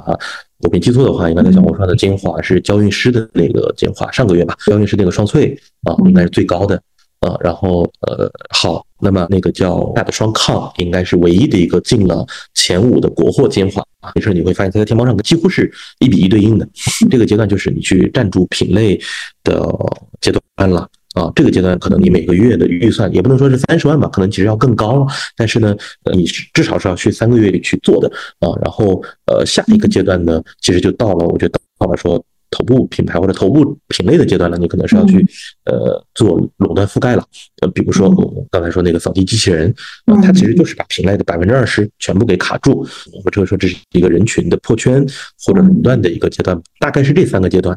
呃，然后。呃，它不一定跟品牌阶段有关，我我觉得它会跟品的阶段有关。就小红书更多还是从品或者从 SPU 出发的吧，它不是从一个品牌节奏出发的。嗯嗯，大概会是这样。OK，那您刚才讲到的，其实就是也也举了一些头部品牌嘛，嗯，然后包括娇韵诗啊，包括珀莱雅，但是很明显啊，就是在疫情之下，很多海外的品牌就肉眼可见在二二年收缩了呃这个笔记的投放。特别是在疫情期期间，你应该也看到这个数据。到年底的话，十月份因为是双十一之前蓄水嘛，就才有一些回温。很多品牌都基本上是折半的，呃，砍半了自己的这个这个种草业务。所以，呃，您您怎么看待它的这种调整？就是关于呃，现在国货和呃海外品牌在面对小红书的这么一个平台的。标签或者是面对这个品牌的态度是怎么样的？确实，对二二年的时候，先说我们掌握的大盘数据吧。啊，大盘数据上，呃，其实小红书从二零年到二一年到二二年到今年的 Q 一，它的广告商业化，这个广告商业化包含 K，就是包含笔记，呃，也包含它的竞价广告，呃，每年其实都是。接近翻倍增长的，其实从小红书自己的平台的营收来看，总体的品牌量或者总体品牌的预算是没有缩减，还是在增长的。当然了，这跟跟小红书拓品类会有关系啊，它可能会拓到什么汽车呀这种上面去，呃，会有关系。然后呢，呃，我们看到的就是美妆里面呢是说，在去年疫情的时候，确实就是大家都很谨慎了啊。但是呢，我们看说国货的。头部品牌，他在小红书找到正循环的国货头部品牌，其实都没缩减，啊，就是比如说新木源，其实没缩减。啊，比如说像那个谷雨，其实没缩减，就是像新木源水乳，包括那谷雨的那个光感水，呃，它其实都是在小红书站住了，对对对，它都是在小红书站住了这个心智嘛，包括珀莱雅去年在呃猛战那个早 C 晚 A，其实也是没缩减的，啊，但是呢，呃，那个呃。我们确实会发现说，呃，美妆里面的腰部以下的品牌，呃，缩减的特别严重。就更真实的数据就是，我们的生意里边，去年美妆行业几乎没有新品牌，这是呃特别真实的一个经验。因为我们的其实美妆客户比较多了，都已经开始几乎没有新品牌，或者新品牌很少，是在二二年的时候吧。无论国货还是海外的都没有。但是今年开年之后，我发现反正挺多的，就是各种各样的都有，就也越来越多。我的理解是，这件事情不一定是小红书的事情，因为小红书自己的商业大盘在涨嘛。我认为说美妆本身已经进了一个。呃，新品牌的窗口期越来越小，然后越来越难的时候了。呃，这个不仅取决于小红书，包括各个其他的公域平台，它其实已经进入了商业流量很成熟的时候。那这一旦商业流量很成熟，那这就是一个赢者通吃嘛。那这里面就很考验哦，品牌自己开品的成功概率啊，就是你连续开三个品失败了。差不多就要退场了。其实说到最后还是卷，就是标品卷到极致。我倒觉得不是卷价格，反而是卷产品。就是你如果真的没有研发能力，你没有办法在就是突破现在卷的现状，就是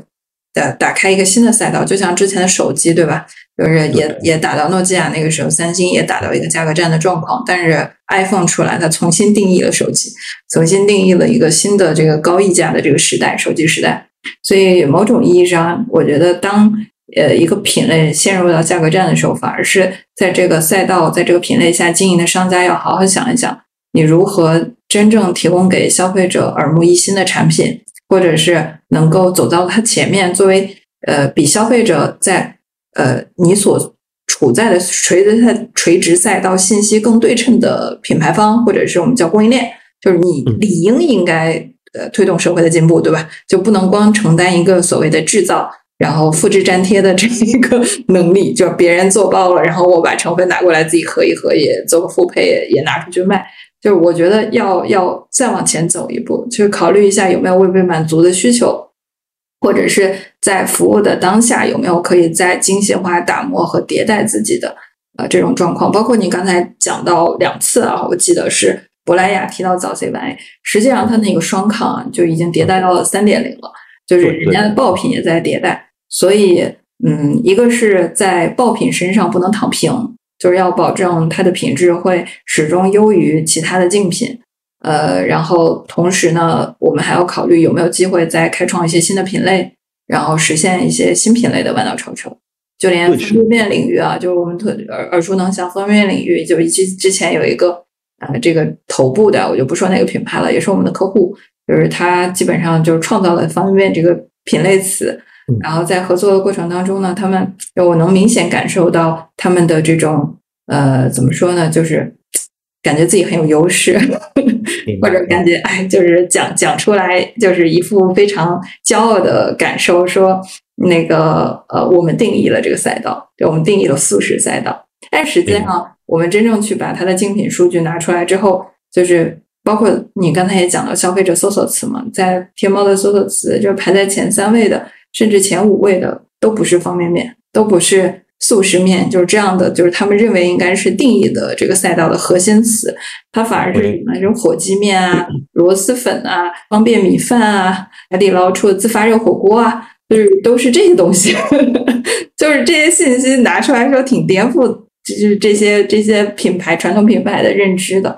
就所以消费者是变化的，就是品牌如果走到消费者后面。甚至不了解这个市场发生的变化，就没有在水里，其实挺危险的。不管你的底子有多厚，就不管你的时间的复利有多大，但是我觉得品牌只要还在水，就是还在竞竞争当中，还在水里。还存在着有可能的潜在的用户流失，我们就不得不看看天，然后摸摸水温，感受一下，然后这个接接地气，就跟消费者聊聊天儿，去真正的了解我们现在的消费者他需要的是什么，他还需要什么。我觉得这个是非常非常关键的。对对对，太对了。我们自己特别强的一个感受就是，我们会把那个品类做一个拆分。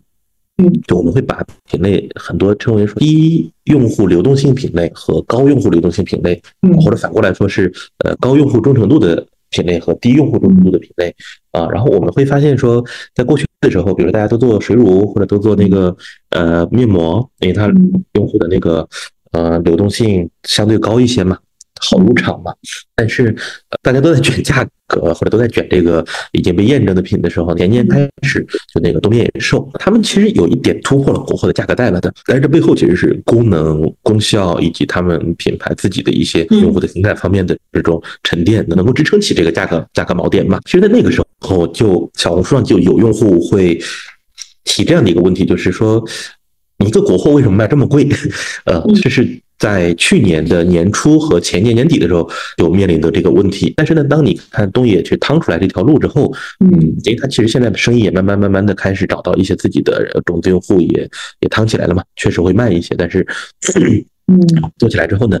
你看今年像那个也是我们的客户了，那个第十四章啊，他就做了一个。一千三百块钱的面霜，它在小红书上依然面临同样的问题，就是很多用户都会喷，就是说你国货凭什么有资格做一千三百块钱的面霜啊？就是我们不管说它这个产品是不是真的值这个价，或者说是不是真的那个解决了这种问题，但是呢，就它总是要比卷价格至少解决了用户的一部分需求的，而且确实有一些用户他很好评也很很多嘛啊，我们觉得至少你是在验证这个呃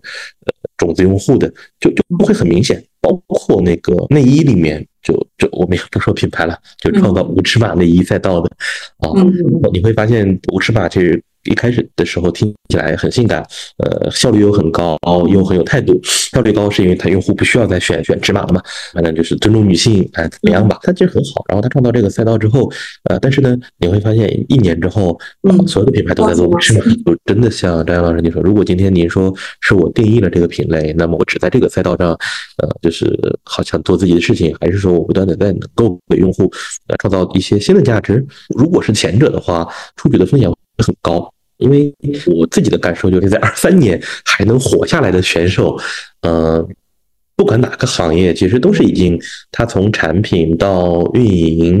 呃，到他中间的这个营销闭环，呃，然后甚至再到他供应链的控制，或者到他某些的研发都很强，或者都有自己的一些战略控制点，嗯，肯定没有菜鸟了已经。那你当然要比别人更快一点，要不然。下一轮也也会有风险，确实就竞争好激烈，也好难，但是高手也越来越多了。是的，是的。我在栗子总这个讲的这个基础上再补充一点点啊，就是现在能活到现在的有两种，一种呢是，对吧？就是您说的已经经过了消费者市场的一个广泛考验，然后而且自我迭代，然后伴随成长，然后找到了自己的这样的产品，超级产品，找到了自己的姿势。然后，同样还有一群是还不知死活刚进来的品牌。就我为什么这么说啊？这个，嗯，因为我们也会有一些呃，这个甲方就跟我们关系特别好，会有一些新品出来寄试用装给我。呃，我是一个超级用户。呃，为什么说超级用户呢？是因为我我很毒舌，在产品上我很挑剔。呃，我不会因为他是我的客户。然后我就会在使用它的产品的时候去美化它。之前有一个品牌给我寄了一个套装，就是还搞得挺漂亮的。然后我后来洋洋洒洒给他写了大概有小小小一两千字的回执，就是内容就是每一句话都是吐槽。但是呃，好好消息是对方听进去了，就是对方很尊重，也很感谢有这这篇内容。所以，我想用这个来表达什么呢？我们很多的国货啊，我我自己感觉还在自嗨，就是自嗨在它的概念当中。实际上呢，对，其实回到消费者端，大家要的不是那些概念，大家要的是解决问题本身。就是你如果为了概念让渡了你的基础性能，那这个性能还不用，还不如不加。就是有一些研发，我觉得就是已经开始走向了一个。邪门儿的，我也想说邪门儿的，对，对，很邪门儿，就是嗯，对他没有在考虑真正的呃尊重这个产品本身的这种这种功能，呃，所以到最后了，你会发现这个哪怕找了这种超头来帮他带货，最后也是这个草草收场，结尾结局是是不好的。呃，因为我我原本我们是经营天猫起家的，所以我会对天猫的游戏规则。了解一些，然后今天再跟您深度的聊小红书。我觉得商业的底层逻辑真的是一致的。消费者对无论在哪个平台下，就是在线下也好，线上也好，线上他选小红书也好，选抖音也好，选天猫也好，选任何一个平台，其实它的原理就是供求关系，就是他就是有了那么一个需求，然后 A 想去买这个产品，然后买了之后他觉得好用还不错，他就选择复购，就是它的原理就这么简单。然后无外乎在这个里面可能有一点差异性的技术层面的东西是来自于，哎你用什么样的方式让他看到你，就第一次尝试你。但是如果他尝试完了之后，你如果是真的好，就是他一定会选择沉淀的。不知道大家有没有考虑过一个问题啊？就是平台越多，选择越多，品牌越多，其实消费者的信任成本是更高的。它太难了，就是他要试十次，可能要 浪费十个运费险，最后才能找到适合他的那款产品。所以消费者会变得越来越谨慎。然后最后就变成了有点像我们现在看到的日本的那个状况，对理性消费嘛，无印良品嘛，就我不看品牌了，对吧？品牌的极致是不看品牌，我只看那个最最核心的，还有断舍离，对吧？我只把我最需要的那个东西留下来，呃，所以我觉得在这个角度上，我觉得我们国货就是想做好小红书，也基于栗子总刚才分享的这些，我觉得可能更多的是第一个想好，就是你在当下就是。刨开竞争的环境，就是我们到底这个优势是什么？就是产品品类优势或者是产品优势是什么？然后围绕这个产品优势，接下来就包装嘛。就是您刚才说创意的部分，就是在哪个位置以以什么样的关键词或者以什么样的场景去塑造它，它更容易被消费者接受，而且是更低成本的去进行裂变传播。这可能是第二步我们去考虑的。然后再接下来就是可能就是。呃，您刚才说的矩阵式的这种组合，怎么样能够让更多的人看到？因为只有更多的人看到，呃，像分众讲什么七次七次曝光，然后包括也讲到了这个宝洁说到的这个曝光是营销的一个根本嘛。对，所以呃，基于这个，就是我们的矩阵，呃，它倒倒逼着我们在这个垂类赛道的预算也是有有底线的，我们在战略投入上面是要有一些。相对贴合这个平台上的选择，而不是贴合就很内部思维，就觉得哎呀，老子只能拿出十万块钱，十万块钱不能再多了。就是我觉得这个卡预算的这种品牌实在是没想清楚，他还不如不要做电商，就是利润会更高。对，电商本身它就是一个，呃，我不能称之为高举高打，是就是它就是流量经济，就你没有流量，你没有经济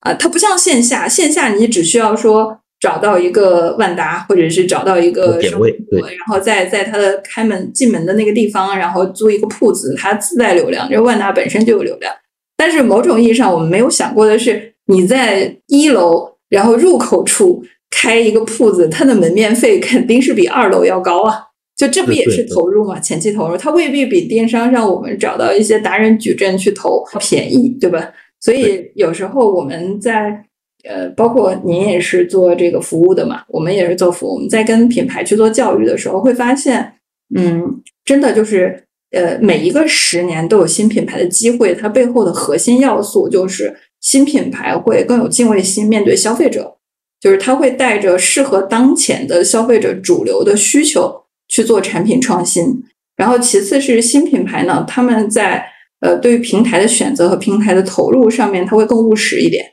某种意义上，贴合这个平台去做投入也是一种务实，就不是说省钱就是务实啊。所以，呃，我们能看到很多新锐能够在电商上实现弯道超车，就我们很少能看到线下的新锐弯道超车，都是在电商上把一个头部打的这个头破血流的，这个是我们经常看到的现象啊。所以，呃，好消息是越来越多的平台给了我们机会。我我记得之前我讲过，我说。这个我们千万不要抱怨现在的流量分散，因为以前我们这个流量集中的时代是什么时代？是央视的打打新闻的的打广告的时代。你那个时候想要在央视打一条广告，都是按秒收费的。你要想找个代言人，那个代言的费用直接就过滤掉了大把的品牌，所以那个时候货架一点都不拥挤，消费者的选择很少，然后品牌赚的很多，然后同时，呃，怎么说呢？就是消费者对品牌的要求就是它。它是一个卖方经济，但是现在哎，这个货架更多了，然后我们能用更低的成本，就草根都能在上面获取流量，实现自己的这个阶层跨越，对吧？所以我觉得电商是提供了更好的土壤，所以无论是新品牌也好，还是传统品牌也好，都应该好好的学习电商，对吧？就是如果未来以后大家真的啊，就是我觉得不不不排除这种状况啊，就大家真的标品都在电商上买，线下就是一个。活动的场景，呃，休闲消费的场景，吃饭消费的场景。那么，我们那些还在做标品的商家，就还在往超市百货架做堆头的商家，那岂不是很被动啊？所以，某种意义上，我觉得要拥抱更多的新的平台，包括像小红书这样的这种新的平台。那这个最后啊，我们我们这个收个尾吧，聊回创业啊，就是您是。我感觉好像跟我们差不多，就是在疫情期间创的业，然后也也是挺这个这个，我我觉得我们就很奇葩了，就是疫情期间最难、经济最难的时候去做这样的动作。然后您自己的感受呢？就是在在这个阶段创业，在创业前和创业后，在您身上觉得最大的变化和区别是什么？呃，有哪些比较深刻的感受？呃，这个跟大家分享一下。这说长了就长了啊！对我来说很重要的，其实因因为我在创业的过程中，其实会发现自己在成长，就是个人在成长这件事，可能比。公司的经营今天我多了一个客户，或者说规模多做了多大，会更重要。因为，呃，就是你看创业其实升级打怪的过程嘛。以前的时候呢，有老板帮你解决问题，嗯，你下班了就下班了。今天呢，其实你永远是你作为公司一号位，永远是在解决最难的事情的，没有退路的。你的退路就意味着说公司在这件事情上认输了。这个过程中你就发现个人就会就是个人成长越来越大，然后，嗯。就是都是创业者嘛，肯定会碰到很多，就是你会觉得特别特别难搞，甚至会觉得就是解决不了的问题，但是你是必须去面对的，哪怕解决不了，他也得先要面对掉啊。这时候心力就会成长很多很多啊。然后又因为你要带一个更多的团队，就现在不惜九七十多号人，你就会发现，嗯，而且都是九九年、零零年、九八年，就是 跟我都快差十岁以上了。好，你就会发现，你可能不仅要关注大家，你也要去关注。自我就是关注自己内心是不是说能够比较自洽的去跟这个团队待在一起，然后也能尊重团队里面各个人多元的需求的吧，同时又能把大家聚在一起力出一孔，啊，就这件事情，我就觉得对我来说最大的成就就是我个人越来越成长了，个人越来越呃变得让我觉得喜欢了。啊，然后呃，自己也越来越自洽了。就是过去在没有创业的时候，很多那种奇奇怪怪的情绪，呃，或者说很多呃，觉得自己好像觉得这个事情不应该是这样的，那个事情不应该是这样的。好，在创业过程中，你就会越来对自己也越来越自洽。最明显的啊，就是就是，我觉得到到最后，公司经营啊什么的，可能是这个自洽或者说个人成长的一个一个结果，是这样。特别认同，就是我觉得创业不晓得今今天在我们播客间应该听的小伙伴们有啊，这个可能到中年遭遇了中年危机被裁员了，那毕竟这这个特别是电商行业啊，就是也有可能会有这样的小伙伴。就我特别希望栗子总能跟大家聊一下，就当老板他真的是一个好的选择吗？您在创业三年之后，已经是不是实现了财务自由？然后包括就跟您之前打工的这有高级打工仔 那个身份。呃，其实赚的是更更多的 double 和 triple 的这样的这样的这收入啊，就是让让我们这个播客的小伙伴也学习一下，就是我们慎审慎的决定要不要创业。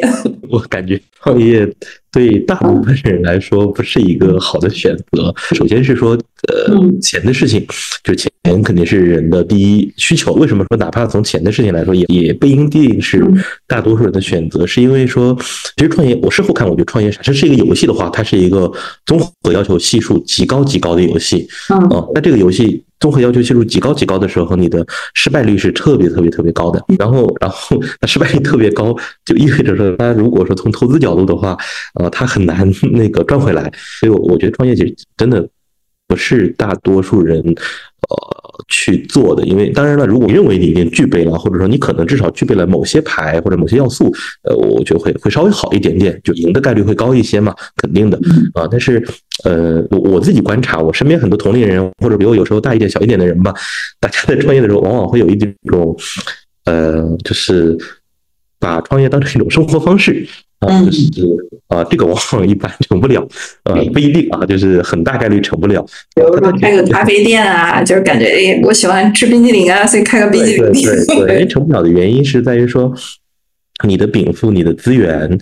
嗯，以及说这个市场缺口，它好像三件事没有卡到一起去。你想做的事情，你能做的事情和这个。机会或者这个环境这个时代需要你做的事情，好像没有卡到一起去。所以，所以我觉得，哪怕是从钱上来说，也不一定是大家更好的选择吧。但是，你事后看，很多身边还不错的创业拿到了一定的，他我们。我就不说什么成不成功吧，其实，嗯，大家都是在升级打怪路上，但是他拿到了一些成绩的人，你事后发现就是他的工具箱里面具备了解决问题的工具，然后呢，他也选对了这个方向嘛，那这件事本身就很低概率。啊，索尼兰跟合伙人说，一方面时代反正可能有一些机会，另外一方面呢，就是呃我们在不踩大错的情况下，不踩大坑的情况下，呃保持勤奋，因为保持勤奋你就意味着说你一直在这个牌桌上嘛，哪怕你再笨，总会做对一些选择的。嗯嗯，我我觉得肯定会很辛苦吧，我的感受吧，单纯的从。嗯，你得到的快乐和你付出的来说，呃，它其实是一个很辛苦的事情。你很多事情是没有办法跟别人说的，啊，你甚至会发现你身边原来的一些朋友啊，有时候聊起话很少了，会有这样的情况。呃呃，但是如果说确实你找到了一个机会，或者这个机会确实是你能做的，或这个环境下市场下的一个需求，你能够满足，你的能力也能够满足，那我觉得。心力特别重要，嗯，就是你的韧性能够让你去往前走，就往就选择每一步都往前走，而不是每一步都向后走啊。然后，呃，我会觉得可能都不说成不成功吧，至少就就就能够稍微往前迈出一点。从钱上来说，我觉得肯定会收入可能就会呃慢慢慢慢的，也许吧，一年啊，这属于运气好的，也许三年，呃，这属于说呃正常的。啊，或者五年属于正常的，也许要更长时间。呃，你你如果真的坚持下来了，你会发现会投产比会比以前要高一些嘛，这是肯定的了。但是你你能不能走到三年、五年，呃，甚至十年，我我觉得这就是一个个人的机缘嘛。然后，但是我觉得钱之外的方面，呃，因为从钱上来说，你肯定在杭州，哎，要比武汉要要稍微的舒服一点。嗯，但是钱的另外一方面之外呢，我自己会看，就是如果说我们是一个追求，我会想起来我我我在大学的时候，我我的一个老师经常跟我讲的一句话，正是因为那一些就是最有难度的事情，嗯。啊，他才。更有价值，或者他才更值得去做。他大概当时讲的是这句话，我不太记得了。但是有一句英文，然后经常会讲这些。因为当时学哲学嘛，哲学其实最难了，也看不懂。然后论文写起来也很难。嗯，老师经常说，越难的事情越有价值，容易的事情它的价值会低。啊，也许这是一个比较精英主义的一个判断吧。啊，但是呢，这件事会很激励我。就是如果你是一个那种对个人的成就或者对个人的那种。呃，打升级打怪的那个感觉要求很高的人，其实创业会是一个让你呃得到正向反馈的事情。对对，但是如果你是一个呃就是害怕失败的人，其实创创业肯定不是一个好的选择，因为会让你特别沮丧啊，特别难受。那那干嘛不开心呢？可能百分之二十的时间是。是，哎呀，好激动，好开心，然后百分之八十甚至更多。对对，是我我为什么要选择这条路的自我否定？对对对，是的，是的，嗯嗯，是的，嗯，所以所以那个啊，今天听听您讲的时候，我也特别有同感。我觉得只有创过业的人，就是大家才能有这种感受啊。对，是的，是的，对。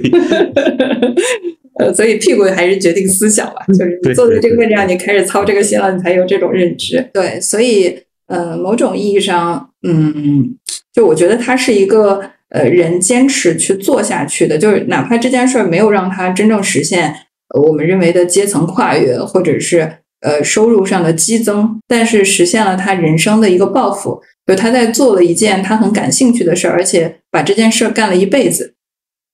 而在这一辈子里面，我们所积攒的呃对于所做事情的这种经验认知。还有在做这件事情上所交到的战友、朋友，呃，甚至是呃在做的过程中认识的一些客户，然后你的体感，然后包括在这个体感的过程中不断提升的认知，我觉得都是都是时间的复利，都是时间的朋友。而那个收入收益其实是一个附加值、附加的馈赠啊，就是你在这个垂直赛道里面，你坚持做了十年、二十年、三十年。那么你又活下来了，对吧？所以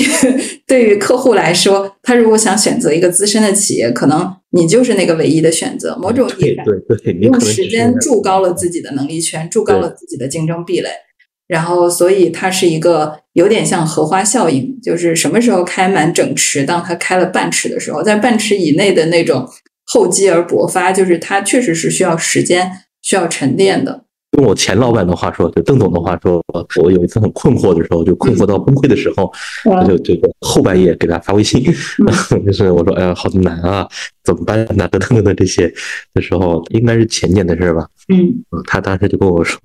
他说那个，呃，创业其实是人生的修行，呃，最后业务啊什么就是结果，其实你自己越来越完整了，越来越不恰了。哎，我当时就就很被打动。呃，所以后面我反而会对这种事情会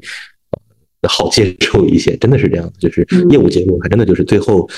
你把自己给做的越来越好，就让自己越来越好，越来越圆满之后的结果吧。对对，所以小火慢炖才是最重要的。你你说到那个心力啊，就是更多的是修心，让自己能够在震荡的业务当中找到一种呃自我融洽的感受，然后并且呃永不放弃的往前走。像汪国真《热爱生命》里面不就有那句“既然目标是地平线，留给世界的只能是背影”吗？就是我们就大步的往前走，已经选好了地平线了，就不要去考虑以后了。对，真的真的，嗯，就大家就只能是这样往前走，往前走，嗯，真好。这个我们今天收尾收到“往前走”这三个字，真好。那最后啊，这个感谢我们栗子总的分享，呃，然后也非常感谢大家的陪伴。那今天就录制到这里了。如果你觉得今天的内容，啊，对您和周围的朋友有有帮助的话呢，欢迎大家去转发。呃，最后再 Q 一下，这个栗子总帮大家申请了冰兔美妆冰箱啊，这个很漂亮的美妆冰箱，很贵的哦，